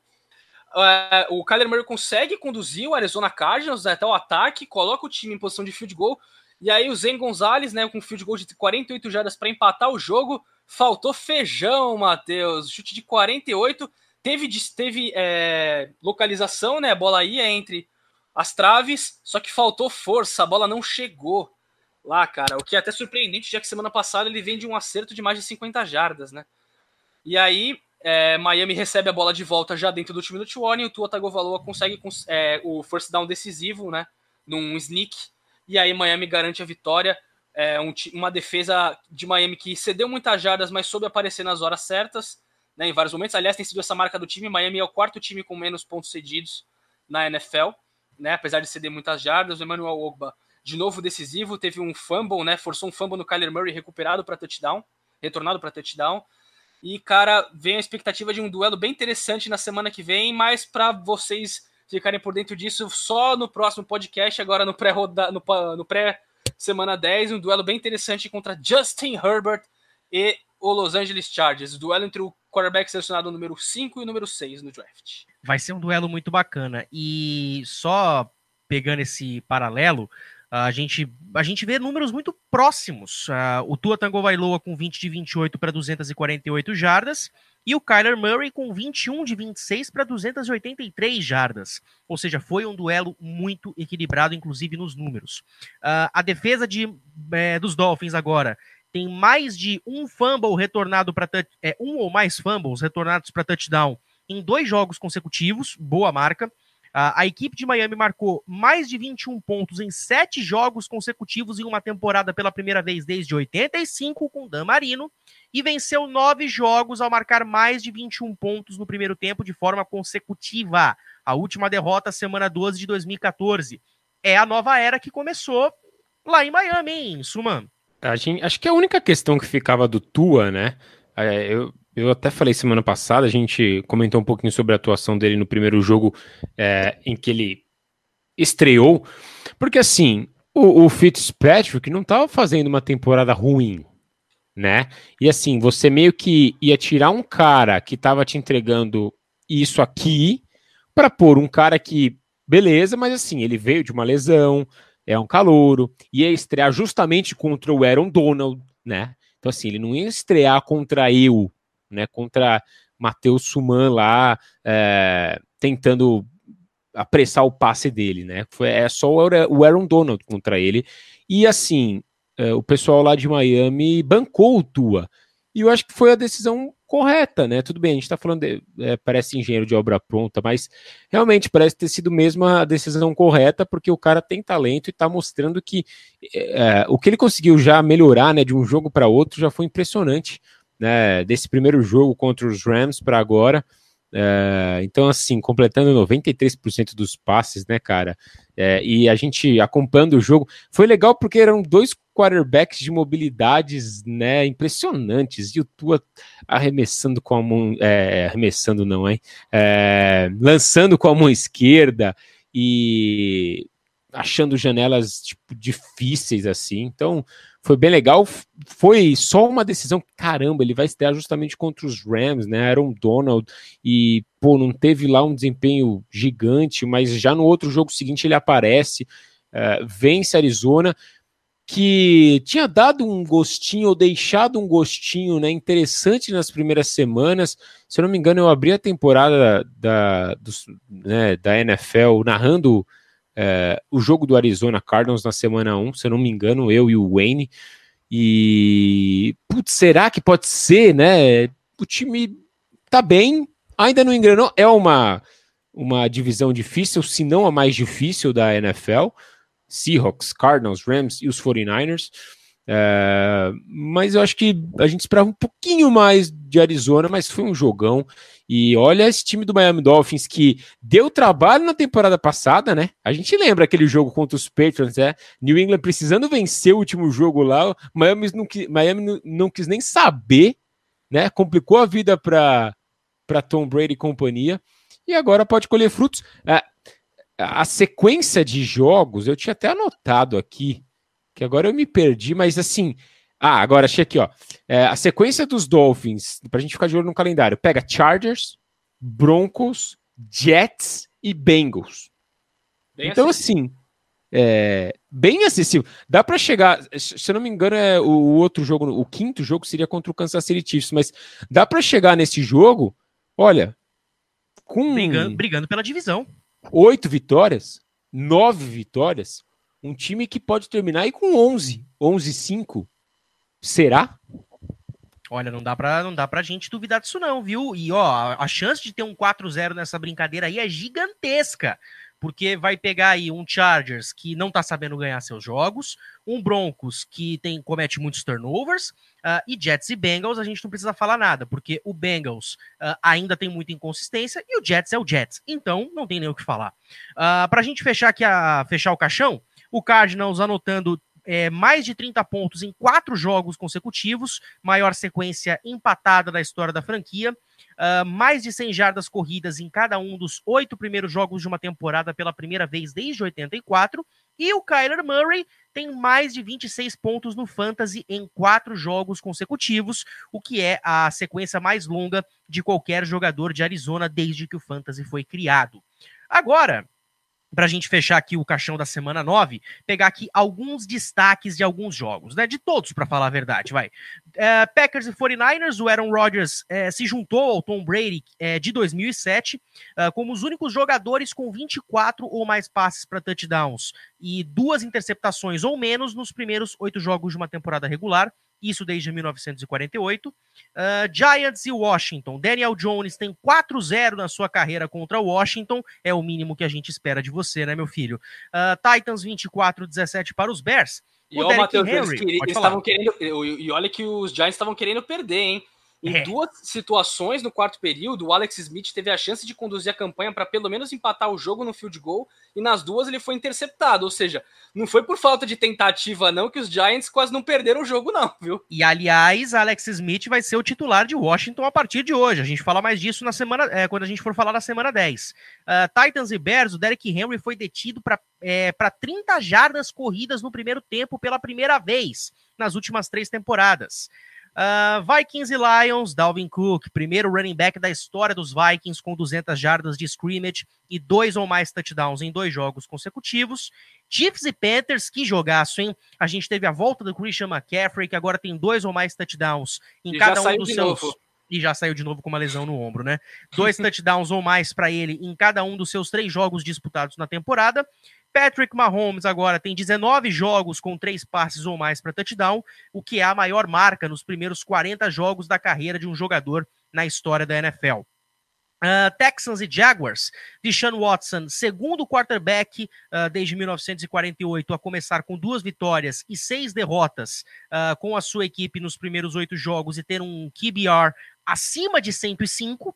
E além disso, o Watson tem um QBR aí de 100 em seis jogos consecutivos, o que é a mais longa sequência da história de Houston. Mesmo assim, os caras perdem. Uh, Ravens e Colts. Ravens agora tem 14 vitórias, anotando pelo menos 14 pontos desde o ano passado. Maior marca da NFL neste período. Falcons e Broncos, a vitória do Falcons. Uh, o Falcons é, tem aí 7-2 nos últimos oito jogos de temporada desde 2019, o que é uma excelente marca, Tão pode vencendo, dar uma certa hein? esperança. É, exatamente. vencendo. Dois, dois, jogos seguidos desde a demissão do Dan Quinn, ou seja, o pulso ainda pulsa lá em Atlanta. E Mas você Broncos... sabe bem que eles queriam de novo entregar e Denver não quis. Normal, o roteiro normal. continua o mesmo lá em Atlanta. Normal, mas se bem que eu, eu assisti aquele último drive de, de, Denver, né, que resultou na vitória de Atlanta, foi um pecado, porque o Drew Locke, nas três primeiras tentativas, fez o trabalho dele direitinho, os recebedores não ajudaram, e aí a quarta descida foi uma pataquada que só, que foi muito feia, e aí o Falcons confirmou a vitória. Mas os Broncos marcaram aí 21 pontos no quarto período em dois jogos consecutivos, hein? Isso pela primeira vez desde as semanas 12 e 13 de 2000. É um bom indício. E antes da gente ir para Chargers e, e, e, Raiders, dar uma passadinha aqui no Monday Night entre Patriots e Jets, uh, o Patriots agora marcaram aí um TD ofensivo pelo, no primeiro quarto pela primeira vez na temporada. Uh, o Ken Newton agora tem nove jogos na carreira com dois ou mais touchdowns corridos, e o touchdown dele no quarto período foi o 66 dele correndo com, a bola na, uh, correndo com a bola na sua carreira, o que é a melhor marca de um QB na história da NFL. E o Joe Flacco agora está é, duas vitórias e 12 derrotas nas suas últimas 14 partidas como titular, e agora, uh, pelo menos o lado positivo disso, é que agora ele tem quatro jogos com três passes para touchdown contra o Patriots na era Bill Belichick, incluindo playoffs. Só o Peyton Manning tem mais nesse período. E agora, uh, só para a gente fechar aqui o nosso, a, a, nossa semana 9, Raiders e Chargers, por que, que eu deixei esse jogo por último? Porque eu queria perguntar para vocês: foi touchdown do Chargers na última posse lá? Para mim foi. Eu não tenho certeza. Eu também não. Sinceramente. Sinceramente, assim. É... De um lado, assim, né? De um ângulo, você você vê que ele talvez tenha, mas aí, pô, será que saiu? Mas é, como estava antes dele conseguir ter a posse, não estava do outro lado, né? O defensor já não estava com ela. Eu, sinceramente, eu, eu ficaria com a decisão de campo, né? É, então, eles não têm que ter 100% de certeza. A, regra não diz que é 100% de certeza, né? Sendo redundante, para mudar uma decisão. Então, fico com a decisão que foi tomada em campo, porque não tive essa certeza, é, sendo redundante outra vez, absoluta, de que teve a recepção limpa e tudo mais. É, mas não sei se passa daí, né? Para mim foi um lance difícil, duvidoso, né? Mas não sei se passa disso, não sei o que vocês pensam também. Rafa? Cara, é, a princípio eu tive que. Eu olhei várias vezes é, eu voltei atrás no replay para ver. Aliás, né, eu tô fazendo isso agora de novo, né? Tô, porque, cara, é um lance muito, muito complicado. É que a questão, o Matheus, é justamente lá aquele, ah, tem que manter a bola o processo inteiro, né? Se fosse assim, só pega a bola, bota os dois pés, aí seria touchdown, porque obviamente no começo, ele quando ele coloca os dois pés, ele tá com a bola na mão e que aparentemente está sobre o domínio dele. O problema é que é o seguinte, na hora que ele vai para o chão, claramente a bola se mexe. Né? Claramente, quando ele tem o contato com o chão, ele perde um pouco o controle da bola. E aí parece bater no chão. Pelo, por essa visão aí, desse lado que a gente vê a bola batendo no chão, eu estaria mais propenso a marcar passe incompleto, porque é evidente que a bola bate no chão, que a bola mexe, que ele não consegue manter o controle. O problema é justamente isso. Se a regra diz, ó, teve a posse, dois pés, acabou a jogada, então, em tese, aquele primeiro movimento onde ele tá com os dois pés e parece estar com o controle da bola, a jogada deveria ter acabado e o que restou não, não, não vale. Ou seja, é muito interpretativo, né, cara? Então, pela, pelas câmeras ali e aquele negócio de ah, você tem que manter o controle até o final. Até, é, é, a, bola, a bola daria... dá uma mexidinha, né? Porque a bola Ela... dá uma mexidinha depois que o defensor toca nele, nele, né? E na bola. É, então, é aquele negócio. Na hora que ele a princípio pega a bola, parece que ele tem o controle, mas na hora que ele entra em contato com o chão, na hora que ele cai, ele perde claramente o controle da bola. É, é bem clara a visão. Você dá para ver a bola caindo do colo dele e batendo no chão. A questão para mim seria essa: se naquele primeiro movimento onde ele pega a bola seria suficiente para você mar, é, dar a jogada como terminada. Na minha opinião, eu acho que não, porque não, não considero isso como um tal do futebol move, né? Não pareceu para mim. Então eu estaria mais propenso a marcar passe incompleto pela, pela aquele ângulo que mostra claramente quando ele cai no chão, ele perde o controle da bola. Mas é muito difícil, cara, é muito interpretativo. É, eu, eu não tive aquele, aquele 100% de certeza, mas é aquilo. A chamada de campo foi touchdown e para mim a chamada de campo deveria ter sido mantida, então, portanto, touchdown. Uh, os Raiders 4 e 1 fora de casa nessa temporada e 1-2 em casa, jogam melhor fora. Uh, Os Chargers perderam nove jogos consecutivos contra oponentes da AFC Oeste. A última vitória foi contra Denver na semana 17 de 2018. Além disso, os Chargers são três vitórias e 15 derrotas em jogos decididos por oito pontos ou menos desde 2019, o que é a pior marca da NFL. Justin Herbert com mais de 21 pontos no Fantasy em cinco jogos consecutivos, muito bom. Galera, agora é aquela hora em que a gente vai dar uma pausa, tomar uma água, tomar um cafezinho e voltar para falar da semana 10, valeu? Valeu, um abraço, foi um prazer. Beleza, é isso aí, daqui a pouco estamos de volta então. Beleza, como eu sempre gosto de dizer, é o tempo de você fazer um miojo e a gente volta já.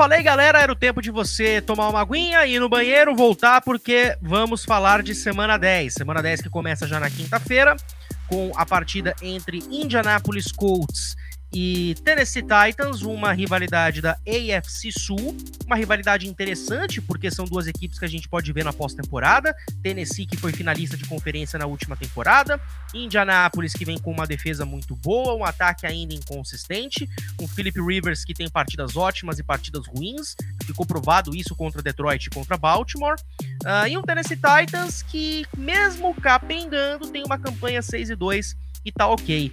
Suma, uh, a gente espera que esse seja um jogo bacana, uh, justamente por isso. A gente vai ver um embate do sexto melhor ataque da NFL correndo com a bola, que é o ataque dos Titans, contra uma defesa muito boa, que é essa defesa de Indianapolis, que tem aí uh, o Darius Leonard, tem aí uh, o DeForest Buckner, enfim, nomes muito bons que nesse choque devem provocar um bom jogo nesse Thursday Night, hein? É, você já deu a letra aí, né? Hum, talvez o, né, o melhor ataque contra a melhor defesa terrestre. Uh, o Philip Rivers, cara, ele, para mim, ele tá lançando totalmente desengonçado a bola, sabe? E tá jogando errado, tá lançando errado, né? É, tem um. A ESPN norte-americana traz um dado interessante aqui, né? É, contra times de recorde negativo, ou seja, contra times que não estão vencendo muito na temporada. Quatro vitórias e uma derrota, 73% de passes completos, nove touchdowns e quatro interceptações. O Philip Rivers, o mesmo, contra times de recorde positivo, ou seja, times que estão vencendo na temporada, uma vitória e duas derrotas, 59% de passes completos, ou seja, de 73 para 59, um touchdown e três interceptações. E cinco dos últimos oito jogos que restam ainda para Indianápolis são contra times de recorde positivos. Ou seja, pode ser que o time não conquiste essa vaga de wild card ou mesmo a divisão aí contra uh, Tennessee, né? Devem brigar os dois, devem brigar os dois ali até o final. Então assim, é, é um time com uma linha ofensiva muito boa, que joga junto há muito tempo, mas que tem como sua peça principal um cara que não está conseguindo manter é, esse nível à altura. É, times com bom, é, o time com bons running backs, né? É, com caras que estão um time novo, mas que, que corre bem com a bola também, apesar de tudo. É, mas assim, vai ser interessante ver esse duelo aí para pra gente dar um start na semana, né? Já um, um jogo bom, assim, pra gente começar os trabalhos. Uh, do outro lado, o Derrick Henry, que tem a segunda melhor marca na NFL em jardas terrestres, que, que tá correndo muito bem com a bola. Uh, mas eu acho que, assim, é, a gente não precisa falar do Ryan Tannehill, né? Que não é lá uh, mil maravilhas, mas é um QB que entrega o que, o que é pedido para ele. Uh, já são 16 jogos para ele, lançando pelo menos dois touchdowns desde que ele virou titular na temporada passada, apesar de ter uma leve queda nas duas últimas, duas ou três últimas semanas. Mas eu acho que a história fica ali por conta do Philip Rivers. É o cara que, assim, Aí, porque assim, pô, o Derrick Henry não teve um bom jogo passado, beleza, mas a gente sabe o que esperar dele. O Ryan Tannehill, a mesma coisa, né? A linha ofensiva de, de, dos Colts, né? A, a defesa dos Colts, principalmente, a gente sabe o que esperar. Agora, o Philip Rivers, a gente ainda precisa ver o que ele vai fazer nesse time de Indianápolis. Assim, dos oito jogos da temporada, né? Em seis ele lançou um TD ou menos, lançando muita interceptação. Então eu acho que é pra gente ficar de olho aí para ver qual vai ser o desempenho dele para começar essa semana uh, 10. E eu acho que ele vai dar o tom de onde Indianápolis vai chegar ao final da temporada regular. Exatamente. O, as estatísticas da ESPN apontam que Indianápolis tem, acho que 19% de possibilidade de ser a, o quinto cabeça de chave para enfrentar justamente aquele que tem a maior possibilidade de ser o quarto cabeça, que é Baltimore. É duelo esse que aconteceu agora na semana 9. Duelo esse que eu pude narrar, inclusive. Foi um jogo que no primeiro tempo foi muito frio, mas depois Baltimore impôs o seu, uh, o seu ataque, impôs o seu jogo terrestre e deu muito certo. Não, e, e, e, e você deve ter notado bem, né, Xará? É, o pessoal, é, as defesas estão pressionando, né? Estão pressionando é, para ele lançar a bola. Então, assim, vocês não vão correr, vocês vão passar. E o passe não está saindo. Então, assim, o, o, time tá chegando ali num ponto que não tem muito para onde correr, entendeu? Literalmente. Literalmente não tem pra onde correr. E eu acho que esse jogo, o Ryan Tannehill vai ter um papel muito fundamental, porque se a gente for pegar aqui alguns, alguns dados da, que, com relação a ataques terrestres, é o seguinte: eu falei na, na semana 9 que o Derrick Henry teve 30 jardas uh, terrestres no primeiro tempo contra Chicago.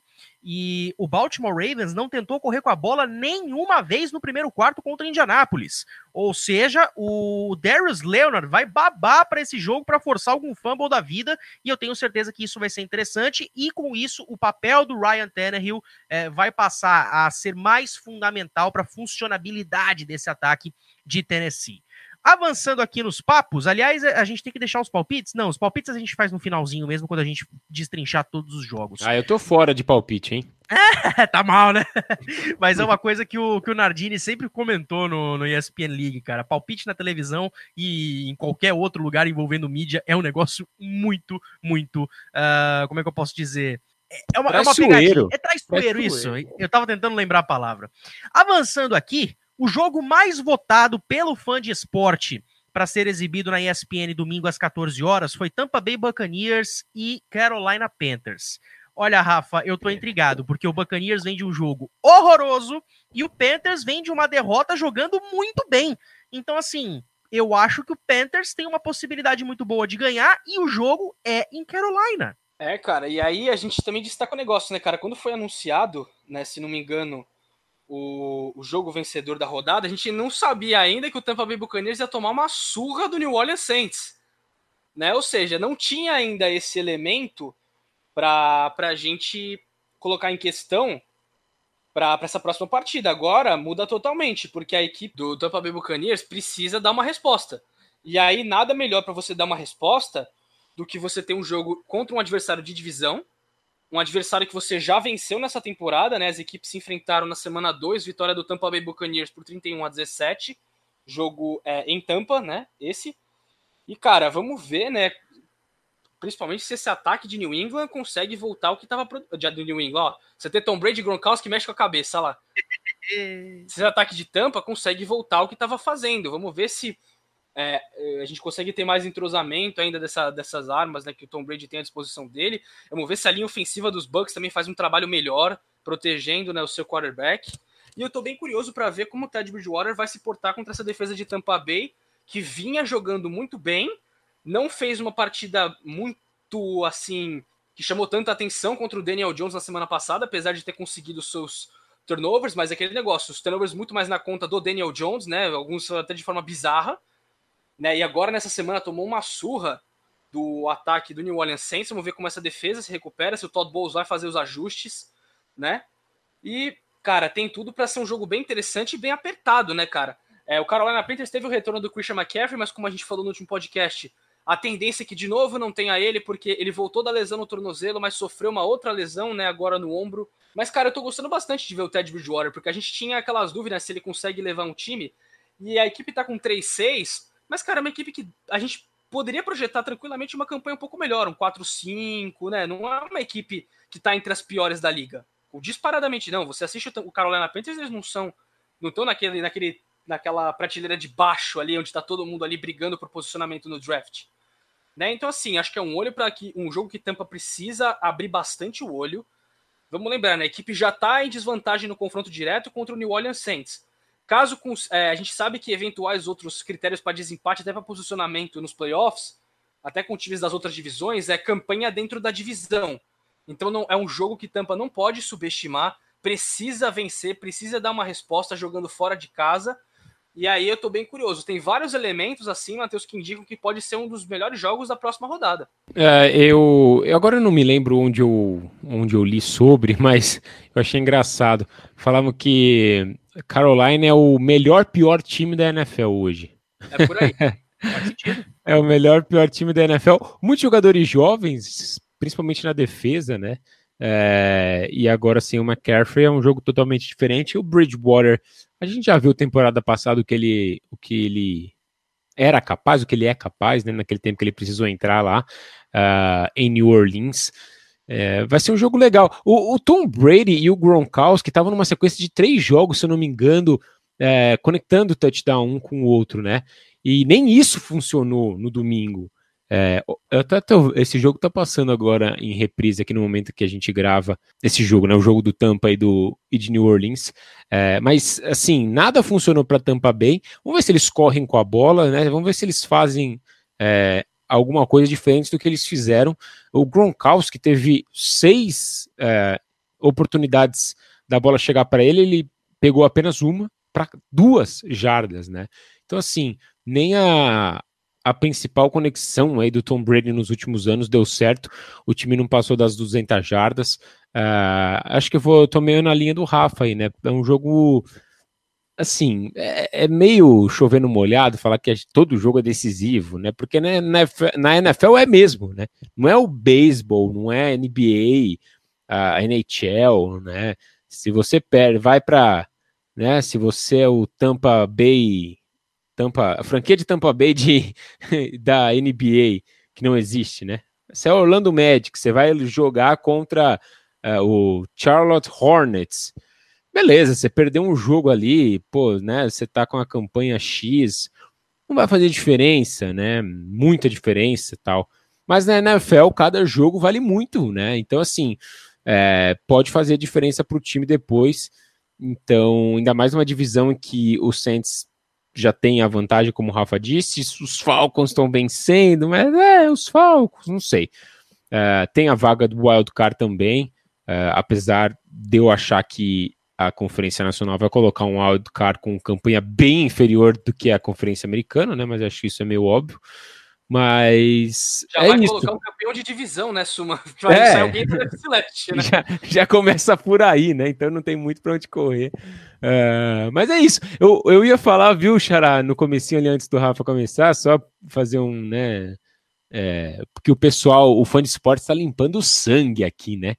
Você acha que eles escolheram esse jogo por quê? Ah, dá licença. O pessoal acha que engana a gente, né? É, vale lembrar. O que o Tom Brady vai fazer? Vale lembrar que a votação do Bud Game of the Week termina lá pro início da início da noite, não, pro início da tarde de segunda-feira. Ou seja, entre o término do Sunday Night e o término da votação tinham algumas horas. Então eu acho que a galera aproveitou essas horas e votou, votou, votou. E temos aí Buccaneers e Panthers como Bud Game of the Week. Uh, agora, Rafa, Chargers e Dolphins, cara, eu tô ansioso pra esse jogo, viu? Porque a gente vai ter aí a escolha número 5 contra a escolha número 6. Tua Tango Bailoa contra Justin Herbert. O, o Tua que agora chega para dominar Miami contra um Herbert que já dominou o Chargers, mas ainda não consegue vencer seus jogos, mas está jogando muito bem. Vai ser um confronto para lá de ofensiva, hein? É, então, cara, a gente pode esperar, né? É, não sei se tantos pontos, mas muitas jardas com certeza, né? A equipe de Miami, a gente até falou no podcast, ela é uma das melhores em pontos por jogo, só que ela cede muitas jardas por um lado, mostra um mérito, né? Ela cede muito espaço no campo, mas consegue, é, na hora que precisa, limitar os seus adversários, né? E o Los Angeles Chargers é justamente a, a tônica disso, né, Matheus? O time avança no campo, às vezes consegue anotar o touchdown, mas várias vezes sai, com campo, sai do campo com menos do que deveria, né? Se a gente analisar como as campanhas começam, né? Mas, cara, é um jogo muito, muito bacana. É engraçado que algumas semanas atrás já tinha gente, né? Quando o Justin Herbert estava é, já mostrando esse nível de futebol americano que ele está mostrando, se os Dolphins erraram ao pegar o Tua na frente do, em vez do Herbert. E era engraçado, né? Eu nunca entendi essa discussão, porque, cara, o Tua não tinha nem jogado. E tinha gente já julgando se foi um erro de Miami é, pegar o Tua e não o Herbert. Já bastou acho que bastou duas semanas, né, para esse pessoal já sumir, né, Matheus, das discussões, né? Porque o Tua vai, é, começa dois jogos e ganha dois jogos, que é justamente o que o Herbert já tem na, na temporada. Mas assim, acho um confronto bem interessante, que deve ser, como você falou, bastante ofensivo, né, por um lado. Cara, vamos ver se o Los Angeles Chargers consegue parar de dar tiro no próprio pé. Porque, cara, é impressionante. É, a gente várias vezes fala, né, aquele negócio vamos, nós vamos jogar, a gente vê os times falando, gente vamos, nós vamos jogar, mas mais do que não perder para o adversário, a gente não pode perder para a gente mesmo. E é meio que isso que o Los Angeles Chargers tem feito semana após semana. Né, a gente falou no último podcast daquele final de jogo polêmico contra Las Vegas, assim. Mas é, cara, a gente sabe que não é, não foi, não é só uma vez, né? Jogo contra Kansas City, podia ter vencido, né? Ali outra questão também, né? Foi para prorrogação o jogo, os, Chiefs, os Chargers não tiveram nem chance de pegar a bola. Mas assim, tiveram outros confrontos também que a gente fala, meu, era para ter vencido e eles deixaram escapar. Os Chargers estão é, 2-6, né? 2-7, se não me engano. Bom, estão com duas vitórias, né? O fato é que podia estar com 4-5, tranquilamente. Né? E aí, esse último jogo contra, contra Las Vegas, se tivessem vencido, era um jogo contra um rival de divisão, cara. Então podiam estar em segundo ali na, na divisão, se tivessem aproveitado as chances anteriores, brigando, talvez até com os Chiefs pela própria título da divisão, porque uma dessas vitórias que eles deixaram escapar foi contra, justamente contra o Kansas City Chiefs. Né? Ou seja, é um time com bastante potencial, né? Também é um time em reformulação. A gente lembra que a defesa também perdeu o Derwin James, né? Logo no começo, né? Uma ausência sentida demais. É, mas, cara, é um time com muita perspectiva para os próximos anos. O Justin Herbert tem amadurecido, é, acho que bastante. No momento, na minha opinião, é o cara que lidera é a competição para calor ofensivo do ano. Apesar de que eu acho que o Joe Burrow também vem jogando muito bem. O Tua pode entrar nessa disputa, mas acho que, cara, foram só dois jogos para o Tua, então vamos ver mais dele. Né? Acho que dois jogos é muito pouco para você colocar ele nessa disputa. Se ele continuar ganhando jogos e, e brigar pela liderança da divisão leste da AFC, para mim ele entra com muita força nessa briga. É, é possível, né? A gente viu caras é, desempenhando muito bem no ano passado e quem ganhou o prêmio foi o Kyler Murray, que terminou com campanha negativa, né? Então, assim, questão de premiação é muito subjetiva, né? Vamos ver, é, esse confronto tende a ser bem interessante, até uma pena que esse confronto não vai ser transmitido né, na televisão, mas para a galera já, já tá dando convite, né, Matheus? Muito provavelmente, né, não está definido 100%, mas deve ser o jogo que nós do Timeout faremos no tempo real no Collab Sports né? Não está definido, como eu falei, mas a chance é enorme de que seja essa partida que a gente vá é, trazer tudo que está acontecendo pro, pro fã aqui da NFL. E, são, e o que, que a gente tem de cenários, né? O Los Angeles Chargers acho que já se complicou muito em briga para o playoff, né? Nesses jogos que deixou pelo caminho, mas acho que é um time que pode ali conseguindo suas vitórias, dar cada vez mais, mais amadurecimento e mais tranquilidade para o Justin Herbert, né? E para Miami é aquele negócio: vencer mais uma vitória, manter essa boa fase e continuar ali é, dando muito trabalho ali para o Buffalo Bills na briga pela divisão. Miami é o e vou só destacar, né? O Brian Flores muito provavelmente quando acabar a temporada estará ali entre os concorrentes a melhor técnico do ano. E cara, que duelo que a gente vai ter nas trincheiras, hein? O Emmanuel Ogba que vem numa fase maravilhosa contra essa linha ofensiva do Chargers para chegar no Justin Herbert que tem soltado bem a bola, mas agora ele vai ter que ter um release muito maior do que ele teve nos últimos jogos, porque forçar fumble com o Ogba, cara, é quase chovendo molhado. É, o Ogba tem sete sacks na temporada, né? É a segunda melhor marca da liga, ele tá empatado com outros jogadores, né? A melhor marca, né, só tá empatada ali o Aaron Donald e o Miles Garrett, tem nove sacks cada um, né? O Ogba então vem com a segunda melhor marca. E não é só ele, cara. A gente vê vários caras aparecendo. A dupla de cornerbacks, a gente já falou, é uma dupla boa, cara, com Xavier Howard e Byron Jones. Né? Devem dar bastante atenção aqui no Allens da vida, né?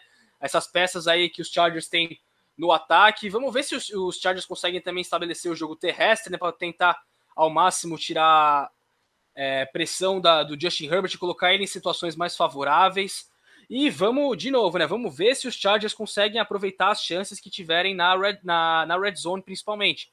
Os Chargers são um time que chegam longe no campo, mas muitas vezes não transformam isso todas as vezes em touchdown, né? Então, vamos ver se a equipe consegue ser consistente. Uma coisa que vou tá, vai ser bem curiosa para a gente ver é se algum desses times consegue abrir uma vantagem considerável no início do jogo, né, Matheus? Porque a gente fala do Miami Dolphins, conseguiu abrir essa diferença confortável contra os Rams e aí praticamente só administrou, não precisou que o Tua vencesse, é, tivesse uma grande partida, assim, porque a defesa segurou a onda. Na última partida, o Tua já foi muito bem, porque a partida contra o Arizona, nenhum dos times disparou. O jogo foi muito apertado do início ao fim, em termos de placar. Né? A gente teve, se não me engano, o placar teve empatado né, nessa partida. Só uma troca de liderança, ou seja, é, duas trocas de liderança, né? E aí, então, assim, vamos ver aí como eles se portam e vamos ver se os Chargers conseguem também aliviar um pouco a barra do, do Herbert. E vamos ver como que esse jogo chega no quarto período. O quarto período desse jogo tende a ser bem emocionante, viu, Matheus? Com certeza. E vamos lembrar que o Chargers, nos últimos quartos períodos da vida, não tem jogado muito bem. Uh, vamos avançar aqui agora para Bills e Cardinals, cara, porque é, é outro jogo que eu também gosto muito, porque a gente vai ter Josh Allen contra Kyler Murray. Uh, dois quarterbacks que estão jogando fino nessa temporada. O Murray jogando um pouco mais do que o Josh Allen, porque o Allen teve uma oscilação muito maior do que o Kyler Murray mas vem de uma grande vitória contra um time que tem como lançador um provável candidato a MVP, que é o Russell Wilson. Uh, e, e, ganhando, anotando mais de 40 pontos, isso que é mais impressionante. Então, Oxará, eu acho que esse duelo aí vai ser bem engraçadinho e bem ofensivo também, viu?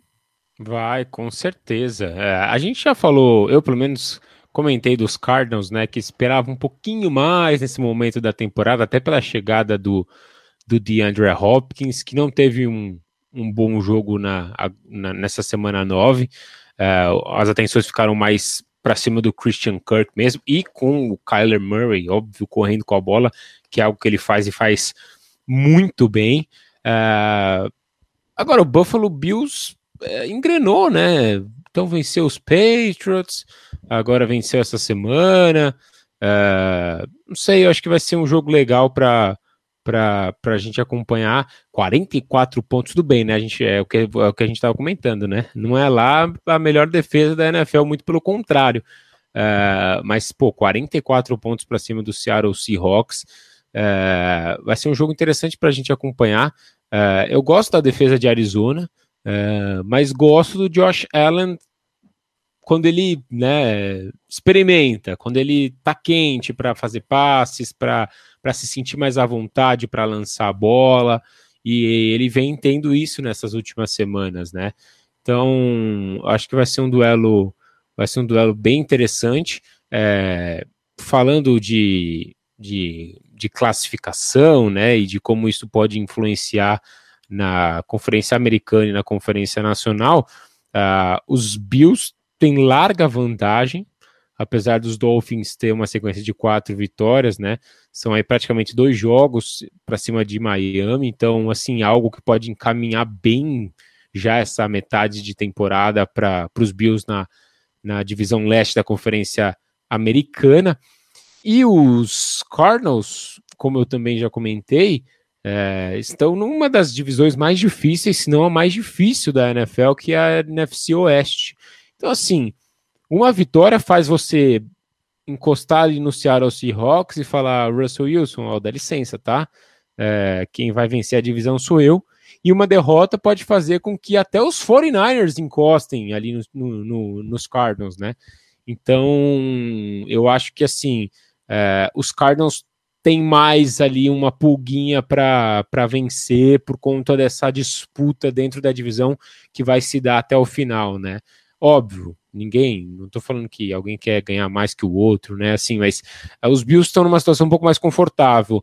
Questão de classificação mesmo, de olhar para a sua divisão e ver como você projeta ali é, é, algo dentro dela até o final da temporada regular. Mas é, não sei se alguém falou agora, desculpa se eu, se eu perdi, mas eu acho que pode ser um dos melhores jogos da rodada. Acho que não, o Rafa falou do, do jogo anterior, né? Chargers e Dolphins. De Chargers e Dolphins, mas eu não, eu não sei. Não sei não se esse Arizona e Bills também. Talvez não o melhor, mas um dos mais competitivos eu acho que pode dar jogo, sim. Cara, e é um negócio muito interessante porque a gente tem uh, o Bills que se perder um jogo, que se perder esse jogo e o Dolphins ganhar dos Chargers, a briga equilibra no leste da Conferência Americana. Uh, e se o Cardinals ganhar, fica de olho no que acontece entre Seahawks e Rams, porque uma vitória do Rams não só ajuda os Cardinals, como coloca o próprio LA Rams na briga. E podemos ter uma briga tripla, tripla pela divisão oeste da Conferência Nacional. Ou seja, são dois jogos que se cruzam. É, é isso, são dois jogos que se cruzam muito. Uh, que, é, que o resultado de um interfere na tabela do outro de forma assim muito, uh, muito uh, ativa, vamos dizer assim. E, Rafa, é, eu posso dizer que entre esse Bills e Cardinals, cara, é, ele vai ser outro jogo ofensivo e eu acho que a batalha de turnovers pode fazer a diferença. E aí eu acho que o Cardinals leva um pouquinho de vantagem, porque a gente sabe que o Josh Allen tá naquele momento de maior oscilação comparado com o Kyler Murray. É, então, cara, a grande questão para mim nesse jogo é qual o Josh Allen que a gente vai ver? É o Josh Allen que a gente viu contra Seattle ou é o ataque dos, dos Bills que a gente viu não conseguindo anotar touchdown contra os Jets? Né? Que foi recentemente, não faz muito tempo, não. Há duas semanas. Né? É, antes do jogo dos Patriots, né? Exatamente. Ou seja, que Josh Allen que a gente vai ver? Vamos lembrar, né? A gente não, não sabe até que ponto essa ótima atuação do Allen também se deve à defesa fraquíssima de Seattle contra o jogo aéreo. Então é lógico, pode ser ter sido um jogo para o Allen ganhar toda a confiança possível. Mas, cara, vamos ver, né? É um confronto bem equilibrado. Para Arizona acaba pesando é, bastante essa derrota para Miami, né, cara? Porque a gente lembra, né? Arizona estava ali com chance para empatar o jogo. O Zen Gonzalez errou um field goal de 48 jardas, que na pior das hipóteses podia levar o jogo para prorrogação. Óbvio, Tua depois recebeu a bola, os Dolphins poderiam caminhar mais algumas jardas e chutar um field goal, por que não? Mas assim, não teria perdido, pelo menos, né, naquele, naquela jogada. E aí, se tivesse vencido o Miami, o Arizona hoje já seria líder da divisão, porque já venceu o Seattle, né? Arizona hoje já poderia estar em 6-2, né, controlando o seu destino ali na divisão. E, cara, vamos ver, né? Buffalo tem algumas dessas questões. Eu acho que a gente tem alguns matchups interessantes, né? A gente tem dos dois lados é, um cornerback muito bom em cada lado, principalmente, né? O Troy Davis White do lado de Buffalo e Patrick Peterson do lado de Arizona. Né, a tendência é o Patrick Peterson, vamos ver se ele se alinha contra o Stephon Diggs, né, que vem liderando a NFL em jardas recebidas. Né, do outro lado, a gente talvez veja o Troy Davis White alinhado contra o DeAndre Hopkins pela maior parte do jogo, né? São possibilidades, né? A gente só vai depender do Cliff Kingsbury e do Sean McDermott, a gente não tem como ter certeza. Mas, cara, acho que é um jogo que tem todos os elementos para ter um placar alto, né? Mais ou menos nesse 34-31 que a Arizona acabou de vir, com vários elementos, e acho que justamente isso. O Kyler Murray tende a ser mais. a não ser tão displicente com a bola contra o Josh Allen. É lógico, o Kyler Murray veio de, uma, de um fumble bem. Eu falei justamente displicente, ele veio de um fumble bem displicente no último jogo contra Miami, que resultou num touchdown dos Dolphins, mas via de regra, ele não costuma fazer aquilo. Vamos, eu quero ver também, né, se Arizona cada vez mais começa a incluir mais o Murray no próprio jogo terrestre, porque a gente sabe que ele esconde muito bem a bola e ele corre muito bem, ele é um cara muito rápido e muito liso, ele escapa de tackles. É, esse ataque de Arizona é um dos que mais me intriga, né? Acho que você tem ótimas peças ali, não só Hopkins, como Christian Kirk, que veio de um jogo muito bom contra Miami. O Larry Fitzgerald é sempre uma peça muito confiável ali, né, para você conseguir é, aquelas jardas ali no meio do campo, aquele passe ali de repente que você tá com o Hopkins marcado, o Kirk marcado, o Fitzgerald vai dar o jeito ali de tá, de tá aberto. Então, cara, são muitos elementos e a expectativa de uma partida sensacional. Vamos ver, não só isso, mas que Buffalo Bills a gente vai ver. Se vai ser aquele time que corre muito com a bola, gasta o relógio, vai deixar o Kyler Murray no banco, ou se vai ser o time é, só passando a bola. Se passar só a bola, não sei se vai conseguir repetir o mesmo sucesso que teve contra a equipe de Seattle, né? Agora vamos avançar aqui, porque vocês dois uh, pediram para a gente falar sobre esse jogo. Seattle Seahawks e LA Rams. Como eu falei, é um jogo onde o Cardinals vai estar tá de olho no desfecho. Porque se ganhar e o Rams ganhar, a coisa equilibra para o lado dos três times. Se o Seahawks ganhar com uma vitória dos Cardinals, os dois meio que se que se isolam nessa briga. Mas se der Seahawks com uma vitória do Buffalo Bills, o Seahawks vai ter um respiro muito grande, pelo menos nas próximas duas, três partidas. É, mais ou menos, né, cara? Porque a gente também tem que levar em conta que. Aquele negócio, se o Los Angeles Rams, resumidamente, se vencer os Rams e vencer os Cardinals, aí embola tudo, cara. Embola completamente tudo nessa divisão. Os 49ers, é, lógico, eu já deixo mais como carta fora do baralho, porque a questão física lá, de saúde, é, cara, inviabiliza qualquer pretensão de brigar por título de divisão com esses outros três times. Mas, cara, é um jogo para a gente ficar bem de olho. É, acho que o, o Sean McVay, que é um cara que a gente, a gente sempre ressalta, entende muito de ataque, ele vai estar tá ligado nessa, nessa fragilidade de Seattle defendendo o passe. Então, assim, eu espero um volume de jogo muito grande para Robert Woods e para Cooper Cup. Vamos ver. A gente viu que a defesa de Seattle contra os Bills, apesar de ter cedido muitas jardas, ela conseguiu pressionar bem o Josh Allen. Vamos ver como que o Jared Goff se comporta, né, com essa pressão vindo da defesa de Seattle, porque a gente viu que quando ele enfrentou pressão vindo de Miami, ele espalhou a farofa sofreu quatro turnovers no primeiro tempo e aí inviabilizou qualquer chance de Los Angeles de vencer o jogo. Vamos ver também, né, Matheus? Apesar da, da fragilidade de Seattle contra o passe, se eles conseguem também estabelecer o jogo terrestre, porque contra Miami, é, Los Angeles vinha correndo muito bem com a bola. Né? O, o Daryl Henderson, misturando o Daryl Henderson com Malcolm Brown, com o Cam Akers. O Robert Woods também ajudou bastante. Fez um touchdown é, de corrida, né? Depois do fumble lá que o Donald forçou em cima do Tua Tagovailoa. Mas assim, cara, os Rams então estão vindo né, de, de um bye, né? Então eles têm uma semana mais de descanso é, para enfrentar a equipe de Seattle. E, cara, a gente já viu vários momentos o Russell Wilson sendo muito pressionado contra Buffalo agora, não, não foi diferente. O AJ Klein teve uma grande partida e o Russell Wilson sofreu com pressão o jogo inteiro. E aí é, é o fator para a gente ficar de olho, porque você tem do outro lado o cara que lidera a NFL em sacks, o Aaron Donald. E a gente sabe que esse cara ele vai infernizar a vida de qualquer jogador de linha ofensiva que se colocar na frente dele. É, então, estou curioso também para ver um matchup, né? Quem que, quem que os Rams vão colocar o Jalen Rams em cima? Se vai ser em cima do Lockett ou do DK Metcalf? Eu imagino que seja em cima do Metcalf, né? Que é um cara que costuma jogar mais aberto. Então, acho que o Jalen Ramsey deve é, perseguir ele, né? É, pelo, pelo jogo inteiro. Mas é outro jogo também com vários elementos e, cara, é um jogo que pode tanto ser um jogo muito apertado, com muitos pontos, um 37 a 34, como pode ser um jogo que, cara, eu não descartaria uma, uma lavada de alguns dos lados, viu, cara? Porque a gente já viu essas inconsistências das equipes. Os, os Rams são um time que são capazes de colocar muitos pontos no placar, mas são capazes, por exemplo, de fazer o que fizeram contra o Miami Dolphins, sofrer quatro turnovers, né? E aí, cara, você perde batalha de turnovers contra o Russell Wilson é um problema, né? Porque ele não vai ter é, semana sim, semana também, a atuação que ele teve contra Miami, contra Miami, contra Buffalo, sofrendo quatro turnovers. Isso não vai ser rotineiro. Então vamos ver. É, é, um, é um, confronto também completamente aberto, é difícil de palpitar né, num, num vencedor dessa partida, mas confronto de divisão e que tem muita validade, principalmente para os Rams, porque aí sim, se os Rams vencerem, e aí e, contando também com uma derrota, um tropeço dos Cardinals, aí, cara, essa divisão vai ficar completamente embolada. Completamente. E eu não duvido que, assim, existe a possibilidade dos três times estarem na, na, na pós-temporada? Dá, porque né? Porque são tem... três vagas de wildcard. São né? três vagas de wildcard, a gente pode ter. Ou seja, Xará, a coisa tá mais do que aberta a ponto de vermos as três equipes nos playoffs. Não, eu diria que essa possibilidade é alta. Porque, vamos lá, ninguém da, da divisão leste da NFC vai para os playoffs, a não ser, óbvio, o campeão de divisão, né? Então, aí você já arranca uma divisão. Aí na NFC Oeste você tem então Seahawks, Cardinals e Rams. Os 49ers, assim, difícil, né? Que, que briguem por algo a mais na temporada. Aí você tem na NFC Norte é, Packers e Bears. Chicago. É, mas os Vikings estão com campanha 3 e 5, né? Só que Eles vem de duas vitórias, né? O momento mudou, o Dalvin Cook tá dominando, né, cara? E Pode vai pegar que, né? Chicago no Monday Night. É, então, a chance de né? vitória né? é alta. É alta, um, um, eles vão meio que se matar aí, né? Mas assim, é, por exemplo, é, os Vikings estão dois jogos atrás dos Rams, por exemplo, né? É, mais ou menos nessa, nisso que eu vejo. E na NFC Sul você tem Buccaneers e Saints.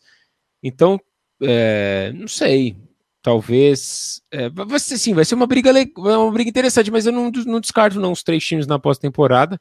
É, agora sim, é, eu concordo com o Rafa, né? O Russell Wilson não vai ter um jogo, o Seattle Seahawks não vai ter um jogo igual teve esse último aí, é, perdendo muita muita posse de bola. É, mas não sei se o, os Rams também terão esse mesmo jogo, porque assim foram quase 500 jardas totais contra Miami, né? O time acho que agora vem numa semana de bye, se não me engano.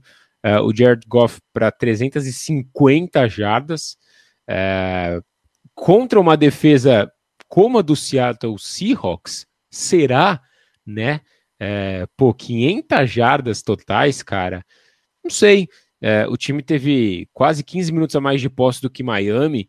Se esse time do, dos Rams conseguir ficar um pouco mais com a bola do que o Russell Wilson, ou seja, explorar a fragilidade defensiva de Seattle pelas mãos do Jared Goff, pode dar jogo. Então eu acho, eu assim, eu acho um confronto completamente aberto. Eu não vejo favoritismo para nenhum dos lados. Claro, muito pela inconsistência dos dois times, pela fragilidade defensiva de Seattle, óbvio.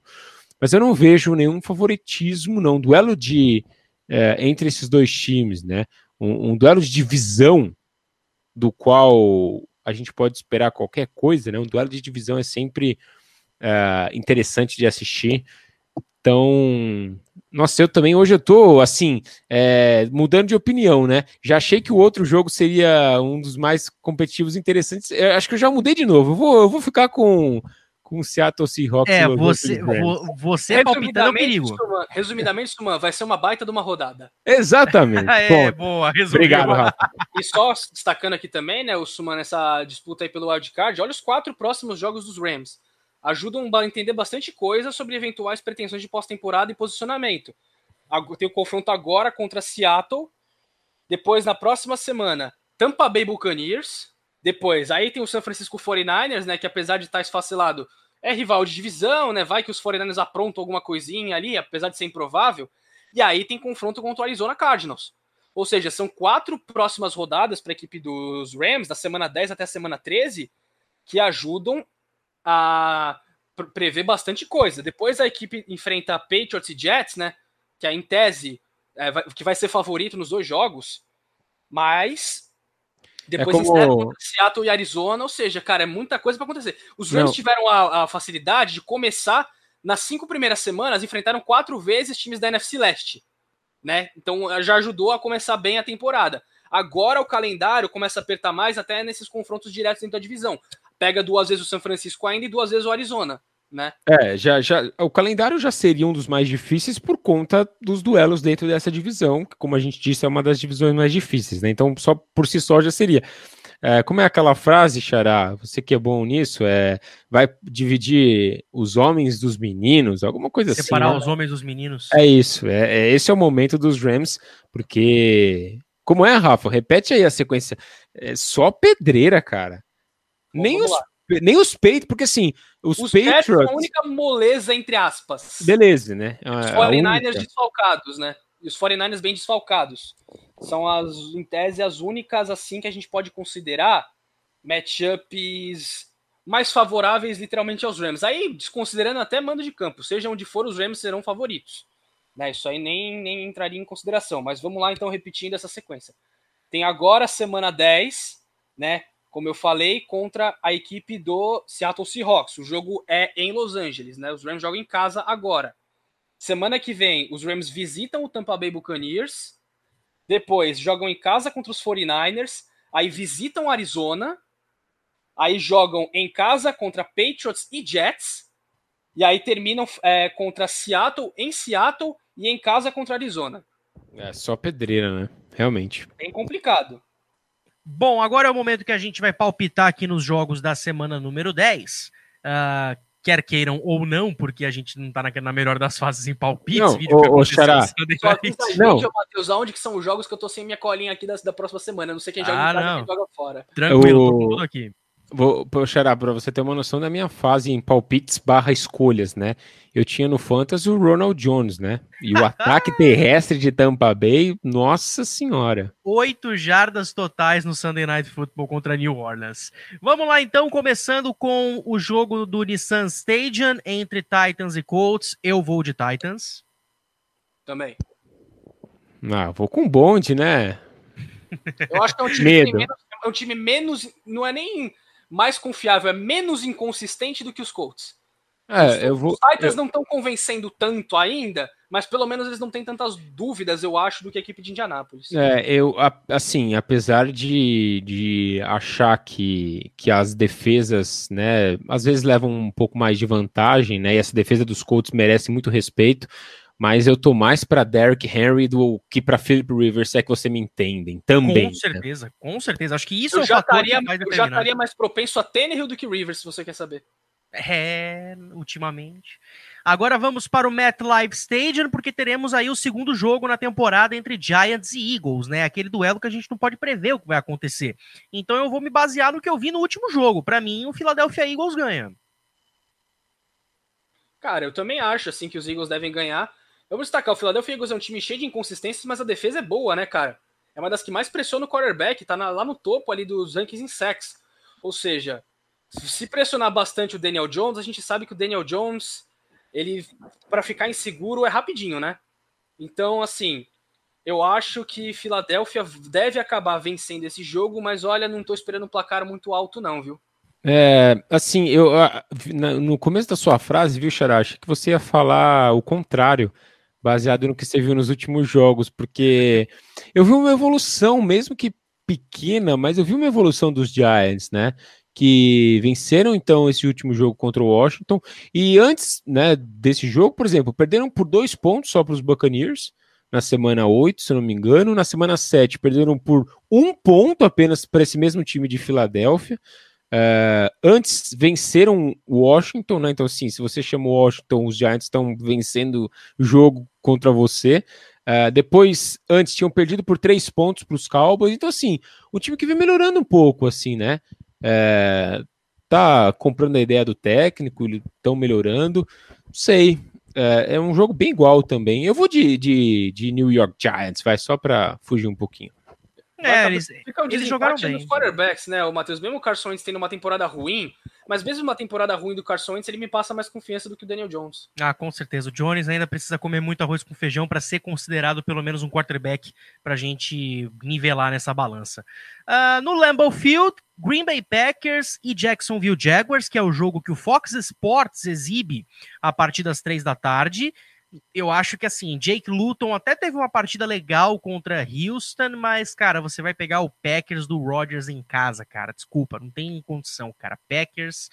Uh, eu tô com medo de falar que vai ser com facilidade, porque a gente esperava isso dos Steelers contra o Cowboys. Então, assim, vai dar Packers. Siga o relator. É, Packers por duas posses, vai. Ó, oh, arriscou até as posses, hein? Gostei. Mais uh, uns vamos... 20 TDs do Davante Adams, né? Seguindo o que é... ele tá é, fazendo. É, o Davante Adams está numa fase muito abençoada, né? Tem tudo para manter isso aí. Agora vamos para o Ford Field, lá é, em Detroit, porque o Lions pega o Washington. E o Lions deve vencer, mesmo que o Matt Stafford esteja numa fase irregular. Ele, irregular, tá melhor do que o Alex Smith voltando de lesão. O Smith ainda tá meio que pisando em ovos, então eu acredito que o Detroit deva se sobressair nesse jogo. O, o Matthew Stafford ele estava na lista de Covid, né? E voltou agora, alguma coisa assim, né? É... Jogou, jogou, chegou a jogar. Chegou a jogar, né? É, vai ser um jogo legal também de assistir, assim, dois times que, né? O que, né? Você pergunta assim, né? O que? Mas eu acho que eu vou com o meu, meu xará, não vou. Não vou inventar nessa rodada, não, vai. Nesse jogo, na verdade, não vou inventar a moda, não. Rafa? Cara, eu vou, eu vou de Lions, cara. Eu vou de Lions. É, eu acho que é um time que pelo menos apresenta mais possibilidades. Vamos destacar também a defesa de Washington vem fazendo um bom trabalho nessa defesa. Né? O problema de Washington tem sido no ataque. O Kyle Allen é, tá machucado, né? E não vai mais voltar à temporada, a previsão. Então o Alex Smith deve ser o QB. O problema é que o Alex Smith teve um, principalmente um último quarto muito ruim contra os Giants. Agora, gente, os próximos dois jogos a gente vai ter que trabalhar na base do IC. Por quê? O primeiro jogo é Houston Texans e Cleveland Browns uh, no First Energy Stadium. E aí vem, uh, nós podemos ter o Baker Mayfield em campo. Mas se ele não estiver, porque ele está no protocolo de Covid, é, não porque teve, mas porque parece que é, esteve próximo de alguém que testou positivo, eu, aí eu acho que o Deshaun Watson deve levar vantagem e o Houston deve ganhar. Então, é, é, é uma possi é, é, Eu acho que esse jogo a gente tem que trabalhar com duas possibilidades. Com Baker Mayfield, da Cleveland. Sem Baker Mayfield, da Houston.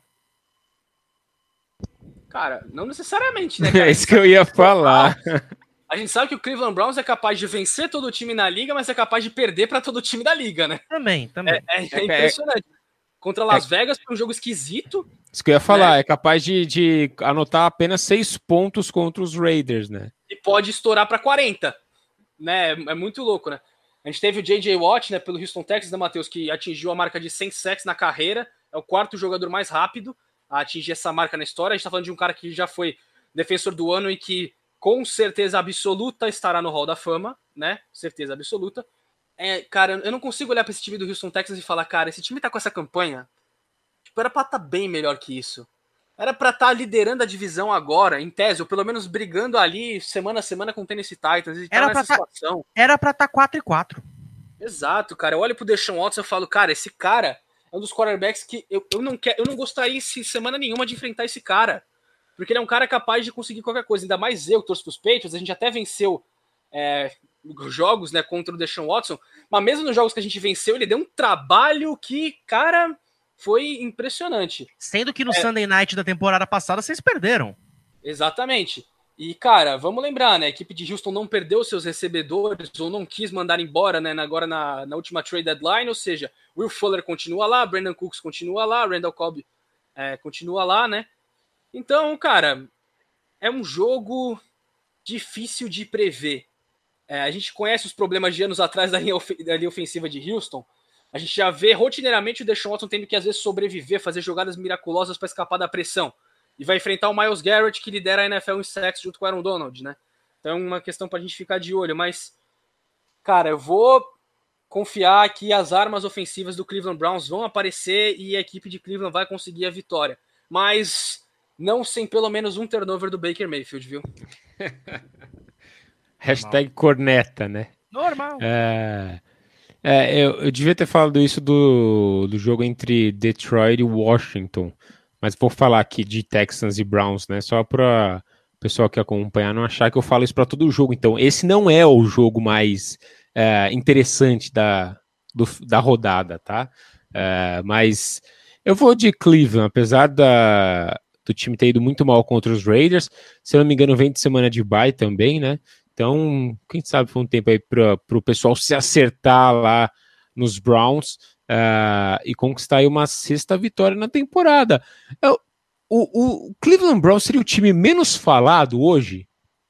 Eu, eu, eu da acho NFL? que o Cleveland Browns, cara, é o contrário. O Mateus, a gente falou no início do podcast de times que a campanha não, não representa a realidade que podiam estar com mais vitórias, né? Chargers, Atlanta. O Cleveland Browns eu acho que é o contrário. Às vezes você olha para a tabela e fala: Nossa, esse time tá com tanta vitória assim. É, exatamente. Porque, eu tenho essa impressão. Apesar de, apesar de ter muito talento, é um time muito inconsistente. Muito inconsistente. Então até surpreende a gente olhar a campanha que Cleveland tá nesse momento. É que né, eu acho que isso, isso, eu acho que isso passa muito pelo Kevin Stefanski, cara. Ele ainda tá acertando esse ataque que tá oscilando, mas é uma oscilação que se a gente for pegar uma curva, ela é mais ascendente do que descendente. É, assim, não vai ter o Odell Beckham Jr. até o fim da temporada, ok. Mas vai ter pelo menos o Jarvis Landry. E se o Baker Mayfield estiver em campo, o Baker Mayfield tá ganhando confiança. O Baker Mayfield venceu o jogo nessa temporada, coisa que ele não estava fazendo, porque o Nick Chubb era, era a tônica desse jogo de Cleveland eu acho que ele começou a, a fazer o simples, né? Fazer o básico que é, é o que é necessário que ele faça aí para a temporada. É, mas, mas eu acho que é isso. É, eu, pelo menos, coloco a vitória do, dos Browns aí. E repetindo, né? Um time com seis vitórias e três derrotas, olha, é, acho bem surpreendente aí para um Cleveland sem, por exemplo, o Odell Beckham Jr. É, bom, só para dizer que eu não fico, que eu, que eu fico em cima do muro, eu vou definir aqui. Para mim, o Houston tem uma chance de ganhar esse jogo e para mim o Texans ganha por uma posse. A eu chance tem que... nome e sobrenome, né, Matheus? Deshaun Watson. Exatamente. E também tem outro nome e sobrenome que é J.J. Watt, porque se a linha do, ofensiva do, do, do Browns não tiver um bom dia, o Watson vai ter que encarnar aquele Rudine que ele gosta de fazer nas melhores horas para tentar ganhar esse jogo. Então eu acho que Houston tem uma chance muito boa. Uh, aliás, deixa o Watson não, Mindo, desculpa. O, o Baker Mayfield ou então o Case Keenan. Vamos ver quem é que joga. Agora vamos para outra possibilidade de EC, que é Buccaneers e Panthers, porque com o McCaffrey é uma coisa, sem McCaffrey é outra. E a tendência é que o McCaffrey não jogue, então eu aposto no Tampa Bay Buccaneers. Ah, eu também vou de Tampa Bay Buccaneers. Acho que assim, mesmo com o Christian McCaffrey, né? A defesa de, de Tampa se mostrou bem óbvio, né? Esse último jogo descredita tudo, mas assim, a defesa de Tampa Bay se mostrou bem sólida nessa temporada, né? Uma das boas defesas da liga, com boas peças individuais. principalmente uma boa secundária. Eu, eu aposto, assim, não acredito que o Tom Brady vai, vai emendar dois jogos horríveis em sequência e o time tem que voltar a se, se entender aí para a sequência de temporada. Eu aposto numa vitória do Tampa Bay Buccaneers, mesmo com uma, uma possível uh, presença do Christian McCaffrey. É, cara, eu vou também é, seguir vocês, né? Eu acho que, cara, não é possível que Tampa venha de um terceiro jogo seguido jogando. Eu acho contra os Giants não é que jogou mal, mas também não jogou tudo que sabe. E contra a New Orleans, cara, só teve em campo, jogar não jogou, né? Então, vamos ver, né? Eu quero ver como essa defesa responde, né? A gente sabe que essa defesa tem caras muito agressivos aí para pressionar. Tem Shaquille Barrett, tem o Jason Pierre-Paul, tem o Lavonte David, ou seja, tem todas as peças ali para tornar bem difícil a vida do Terry Bridgewater. E aí é o que você falou. É, é, o desenvolvimento desse jogo passa muito pela é, participação ou não do Christian McCaffrey. Eu, com ou sem McCaffrey, o Matheus, eu já apostaria no Tampa Bay Buccaneers. Mas eu vou dizer o seguinte: se o McCaffrey estiver em campo, esperem um jogo decidido lá no finalzinho, lá entre as últimas posses, viu? Com certeza. Sem o McCaffrey, eu acho que Tampa de repente tem a chance de conseguir fazer um estrago mais cedo.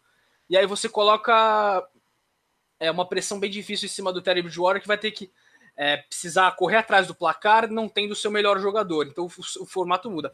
Até por isso já digo, acho que vai ser muito interessante os dois primeiros quartos para a equipe de Carolina, né? Para pelo tentar ficar na frente do placar, tentar colocar pressão em cima do Tom Brady e tentar ficar assim na frente do placar.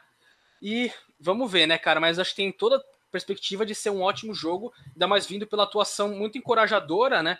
do Carolina Panthers contra o Kansas City Chiefs, que teve tudo para vencer o jogo, né? Foi por um detalhe, dá para se dizer assim, que o time não ganhou. Teve a chance no field goal que foi muito longo, mas poderia ter avançado mais rápido, né? E aí ter dado uma posição melhor para o Sly. Mas é um time muito bem ajeitado, o Ted Bridgewater vem jogando bem, então, cara, tem todos os elementos assim para ser uma partida decidida ali na retinha final. Agora vamos avançar para o Hard Rock Stadium, porque o Dolphins recebe o Chargers e pegando o histórico de jogos anteriores, eu aposto em Miami. É, não, não vou me estender também. A gente falou bastante desse jogo, né? E do no primeiro podcast também sobre os dois times. É, eu acho que o Tua vem numa crescente muito boa, apesar do, do Hubbard é, ele tá liderando a NFL em passes para touchdown desde a semana 4. Eu tinha visto uma estatística interessante aí, junto com o Russell Wilson, Aaron Rodgers, Patrick Mahomes. Então, assim, ele tá entre os grandes aí nessas últimas semanas. Uh, mas eu acho que a ascensão do Tua tá fazendo com que esse time de Miami cresça de um jeito impressionante e óbvio, os times falam em jogo por jogo, né? A gente viu muito esse discurso de Pittsburgh é, é, pessoal aqui no, no futebol nacional, a gente fala muito disso, né? Mas é, o Pittsburgh tá batendo muito nessa tecla de jogo por jogo, mas eu acho que o Miami viu ali a sequência, sabe? E, e, consegue vislumbrar umas 10, 11 vitórias no final dessa temporada, algo surpreendente para o time que foi na temporada passada, que começou 0 e 5, acho. É, eu acho que essa ascensão do Tua pode fazer com que o time vença bastante e já, já começo aí nessa semana. É, Começo não, né? O time me daria mais uma vitória em sequência, mas é, eu coloco a vitória de Miami. Eu vou ser então o do contra aqui. Eu vou dar um voto aqui de confiança nos Chargers. Eu sei que tudo leva a crer que se o placar estiver apertado, eles vão dar um jeito de perder o jogo, mas cara, é, eu acho que é o momento pro Justin Herbert, é um jogo que vai todo, todo, tá todo mundo focado, né? Porque como a gente já falou, o quarterback escolhido número 5 e o número 6, né, no draft desse ano. Eu acho que ele tá. Ele, ele, eu não questiono a motivação do Herbert, acho que ele tá motivado a temporada inteira. Acho que a execução do time é que tem falhado bastante, mas acho que nessa semana vai dar sim para a equipe de Los Angeles vencer, né? Já chega de pipocada, né, cara? Pelo amor de Deus, acabou, né? Acabou, acabou, desculpa. Agora vamos para Las Vegas, Nevada, porque o Raiders recebe o Broncos. O Raiders tem aí 1 e 2 jogando em casa, o Broncos vem jogando muito bem no quarto período, o jogo tende a ser equilibrado, mas eu acho que o Raiders leva essa. Também acho. Eu acho que a equipe. É engraçado, o Oakland Raiders é o, é o Oakland Raiders, o Las Vegas Raiders é uma equipe que a gente também olha na tabela, talvez e fala assim, nossa, eles estão com tanta vitória, mas eles não é nem por causa de inconsistências, é porque não se fala muito deles realmente. Mas assim, o Derek Carr vem fazendo uma temporada bem sólida, né? A gente tem o Josh Jacobs correndo com a bola, que tá, vem, vem, vem correndo bem, e aí é muito importante que ele consiga fazer isso para justamente é, viabilizar play action e tirar a pressão também dos ombros do Derek Carr. Cara, eu acho que é, a equipe de Las Vegas deve vencer, muito mais porque o. Apesar do time ser bom, o Drew Locke, cara, ele tem alguns momentos em que você pensa, cara, esse cara é genial, e tem momentos que você pensa, meu, pra que que ele fez isso? Qual o motivo? Tipo, não tem a menor explicação. E aí eu acho que talvez é, essa inconsistência dele vá de novo acabar pesando. Denver Broncos é uma equipe, cara, que não dá para prever nada. É uma equipe que conseguiu ganhar dos Patriots sem anotar touchdown. É uma coisa surreal que nunca acontece, né? Então é mais um jogo difícil de prever, mas até pelo jogo não ser, né, no Mile High, né, Matheus? O jogo é em Las Vegas, certo? É, o jogo é, o jogo é em Vegas. Então, é, eu acho que a tendência, sim, é a equipe de Las Vegas vencer. E, cara, continua ali na colinha do, do Kansas City Chiefs, né, Suman? Né? Vai ali, continua brigando pela divisão. E acho que vem se solidificando cada vez mais como uma equipe que a gente deve ver daqui a pouco nos playoffs. É, e você tirou o doce da criança, porque eu ia falar aqui justamente desses jogadores de ataque dos Raiders, né? Eu gosto muito do, do, do Hugs, uh, o Hunter Renfro também. Uh, eu fiz um jogo dos Raiders há umas duas ou três semanas e, e os caras os caras são muito bons. O Derek Carr tem bastante opção no ataque. Uh, eu, eu vou de Raiders também. Eu acho que o Las Vegas tá com um, um gás interessante aí para a temporada. Eu vou apostar nos Raiders aí olha, 6 e 3 também, hein? Se, se, se o que a gente previu aqui acontecer, Cleveland 6 e 3, Raiders 6 e 3, diria que é curioso, ainda, vai no mínimo. Eles ainda descansam, né, o Suma? Eles ainda não tiveram a semana de bye, né? Exatamente. Exatamente. Agora vamos para Arizona, para o duelo entre Bills e Cardinals. Eu, sinceramente, vou de Cardinals, porque, como eu falei, a oscilação entre os dois quarterbacks uh, faz com que o Kyler Murray pese menos nessa balança do que o Josh Allen. Nossa, é um jogo muito aberto, né? Muito aberto. Eu acho que o DeAndre Hopkins vai aparecer um pouco mais, porque ele foi pouco acionado no último jogo. É, a gente já falou, né, do Christian Kirk ser mais o centro das atenções. Eu acho que ele é, precisa aí de um jogo maior agora. E se o Kyler Murray continuar tendo o desempenho terrestre que teve aí, os Cardinals têm um passo a mais aí para a vitória, mas é um jogo completamente aberto. Eu vou de Cardinals também, mas sem muita convicção, viu? Cara, eu vou pelo mesmo critério do Matheus, cara, na, do Matheus Pinheiro, né? Na dúvida, cara, eu vou pelo quarterback que me passa mais confiança, aí é o Kyler Murray. É, eu, eu consigo ver, imagina esse jogo, um jogo em que, por exemplo, o Josh Allen acabe aquele negócio de perder para você mesmo, ele acabe perdendo o jogo pro, pro, pro, pros Bills. Não, não intencionalmente no sentido de, ah, toma aqui, ganha o jogo, mas assim, de cometer algum erro ou alguma decisão errada que acabe custando o jogo para a equipe de, dos Bills. Eu não acho que o Kyler Murray é um quarterback que cometi, cometeria um erro desse, né? E vamos ver, né, cara? Mas assim, eu acho que tem vários matchups interessantes nesse jogo. Eu já falei, né? Patrick Peterson deve se alinhar contra o Stephon Diggs, é legal de acompanhar. Também pela equipe de Arizona, se o Troy Davis White vai ficar em cima do DeAndre Hopkins. Mas no final das contas, eu acho que Arizona tem muito mais elementos no ataque e acho que consegue sim é, ficar com essa vitória. Mas não espero assim uma diferença muito grande, assim, de no máximo 10 pontos assim, não consigo ver passando disso. Agora, no Mercedes-Benz Superdome, o New Orleans Saints recebe o San Francisco 49ers. Esse jogo no ano passado foi uma coisa sensacional. Uh, foram quase 100 pontos combinados, se a minha memória não falha, uh, ou 80, não me lembro direito, mas foi um jogo decidido só nos últimos segundos, com uma grande jogada do George Kittle, é, sofrendo um face mask, mas mesmo assim avançando, uh, o Robbie Good ganhando a partida, foi um jogaço, só que hoje a situação é muito diferente e New Orleans está muitos passos à frente de São Francisco e vai levar com uma certa facilidade. É, essa semana eu não vou contra New Orleans, mas nem ferrando. Vitória dos, dos Saints uh, contra um 49ers bem quebrado, né, e bem diferente. Uh, e assim, o, o Drew Brees é, realmente calou os críticos, né? O Drew Brees e o Saints. Mas acho que essa semana não tem muito aí para falar mesmo. Assim, é, é, um jogo que precisa vencer também por conta da fragilidade do San Francisco 49ers, né? Mais do que mais do que qualquer outra coisa. Então, eu acho que os Saints têm tudo para sair com uma vitória aí e colocar mais pressão para cima do Tampa Bay Buccaneers dentro da divisão. Cara, vai depender muito, acho para mim, daqueles caras que foram para a lista do Covid. Se eles voltarem, é, a diferença.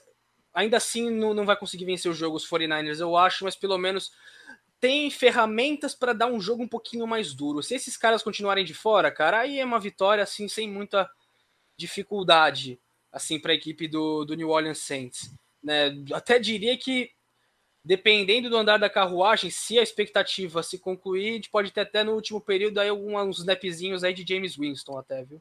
Sim, pode acontecer o que aconteceu no Sunday Night, três quarterbacks lançando a bola, não duvido disso também. Uh, vamos agora para o duelo divisional entre Seahawks e Rams. Eu vou de Seahawks. É, é um jogão, né? Um jogão aí. É... Eu realmente, eu fiquei na dúvida, a gente falando do jogo aí, é... os Rams tiveram um bom jogo em número, né, contra Miami antes da bye, mas perderam um jogo. E essa defesa de Seattle, por exemplo, acabou de tomar 44 pontos. Então, assim, qual é o Rams que a gente vai ver? Qual a defesa de Seattle que a gente vai ver? É... Aí agora eu vou roubar a, a, a, o que vocês estavam falando aí sobre QBs aí. Não sei, eu acho que o Russell Wilson é um cara em que a gente pode esperar aquele a mais, né?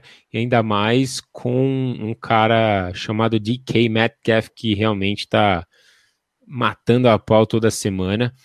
É um jogo bem difícil, mas eu, eu acho que eu vou de Seattle também. Assim, pelo que o time tem de potencial aí, é, tirando a parte defensiva, óbvio. Mas eu acho que eu vou de Seattle essa semana. Cara, eu vou sem muita convicção, mas eu vou de Seattle também, porque aquele negócio, né, cara? O que vai diferenciar para mim é quarterback. Eu confio no Russell Wilson, não confio no Jared Goff. Simples assim. Só que também é aquele negócio, cara, não me espantaria nada você ver um jogo com o ataque dos Rams explodindo. O Sean McVay, a gente sabe que é um cara muito inteligente, que vai saber com certeza explorar as fragilidades da defesa de Seattle contra o passe. Só que vamos ver se o Jared Goff, é, ele deve sofrer pressão, né? É, na, na, partida. A gente já falou que mesmo tomando vários pontos, Seattle consegue complicar um pouquinho a vida do quarterback no que diz respeito à pressão. Então vamos ver se o Jared Goff também protege mais a bola né? Porque senão ele é capaz também de mandar aquela interceptação feia, aquele fumble ali que segurou demais a bola. Então, tem tudo para ser um confronto bem aberto, eu acho, com muitos e muitos pontos. Só que no final das contas, eu confio no Russell Wilson para vencer um jogo. E o Jared Goff eu não consigo confiar nele. Agora vamos para outro duelo divisional: Cincinnati Bengals e Pittsburgh Steelers no Heinz Field. Eu acho que mesmo com ou sem Big Ben, uh, eu acho que a defesa de Pittsburgh contra a linha ofensiva de Cincinnati, que não tá jogando nada, é o fator que vai dar a vitória para Pittsburgh. Cara, vamos ver quem vai ser o QB dos Steelers primeiro, né?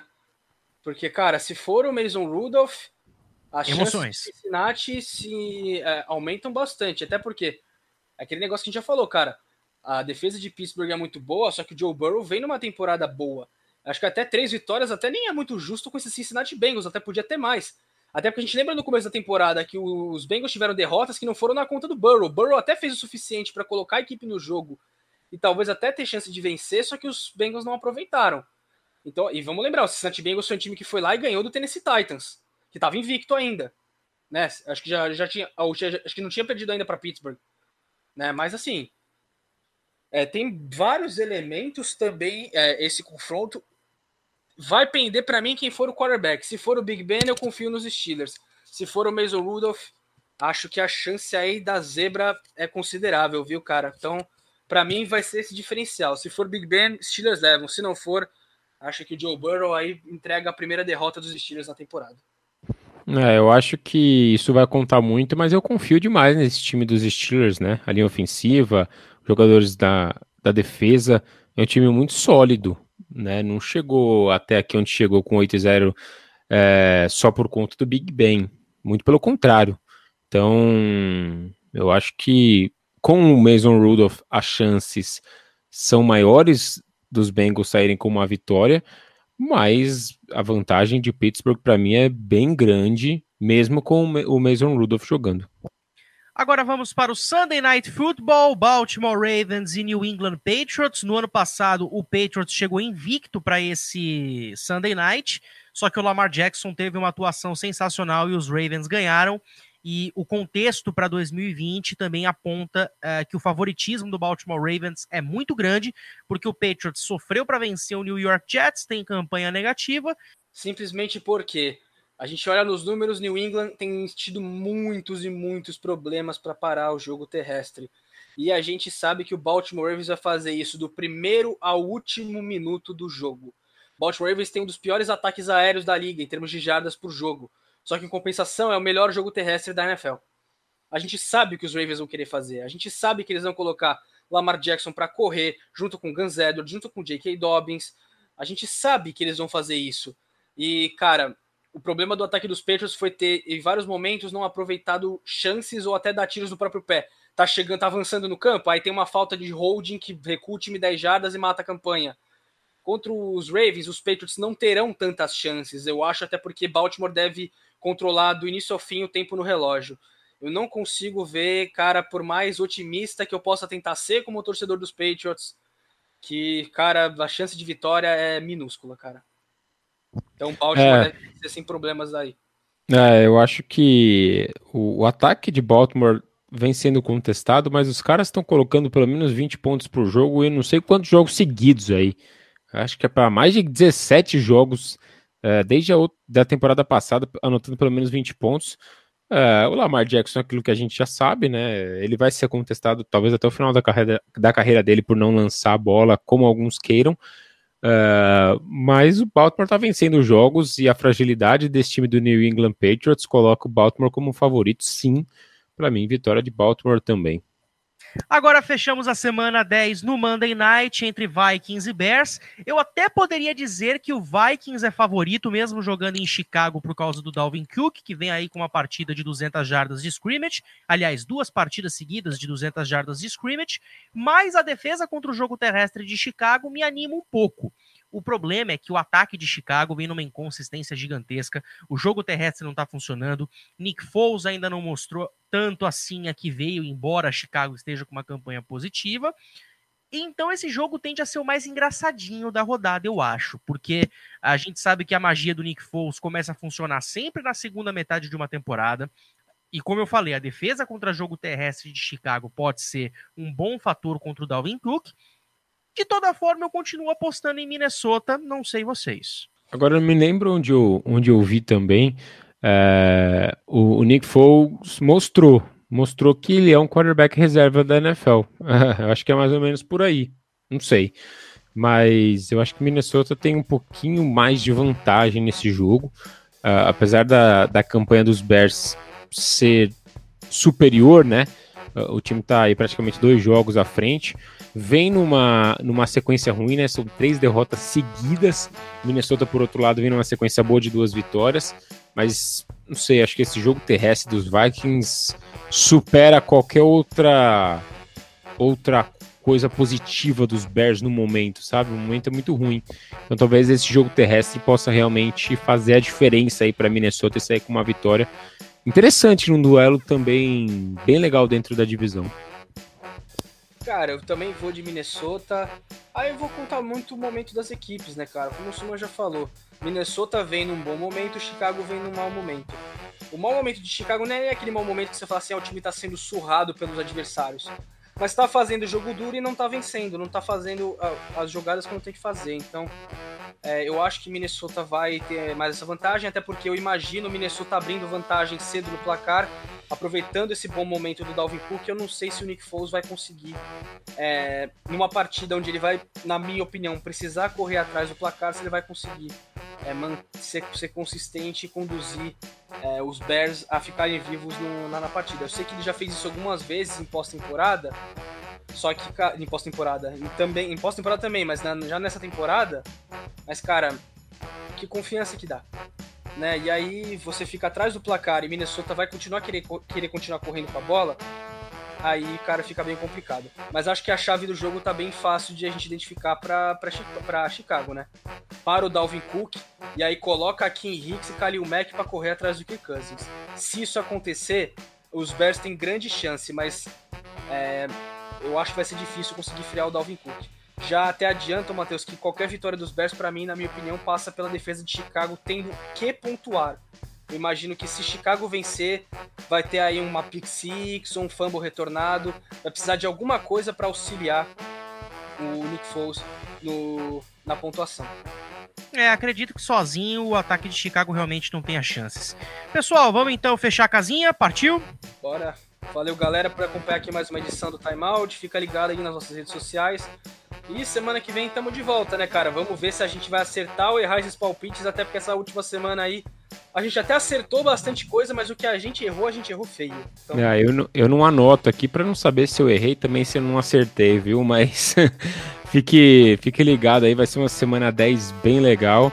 E é isso. Valeu, Xará, valeu, Rafa, tamo junto.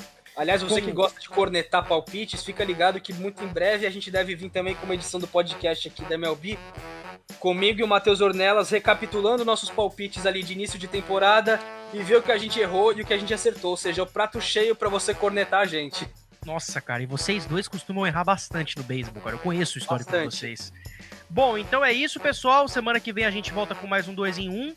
Uh, eu acho que essa semana 10 tende a ser muito bacana. Uh, ainda não sabemos que jogos eu e Suman estaremos envolvidos lá nos canais ESPN, porque a gente sempre grava na terça à noite e a escala sai sempre na quarta à noite mas você vai poder assistir Buccaneers e Panthers, vai poder assistir Jaguars e Packers, Seahawks e, e Rams, uh, Steelers e Bengals, Baltimore e, e, New England, Chicago e Minnesota, Tennessee e, e Indianápolis também. Isso tudo se o Covid não atrapalhar e forçar mais alguma coisa como foi há algumas semanas. Então, pessoal, valeu, é isso, tchau e benção.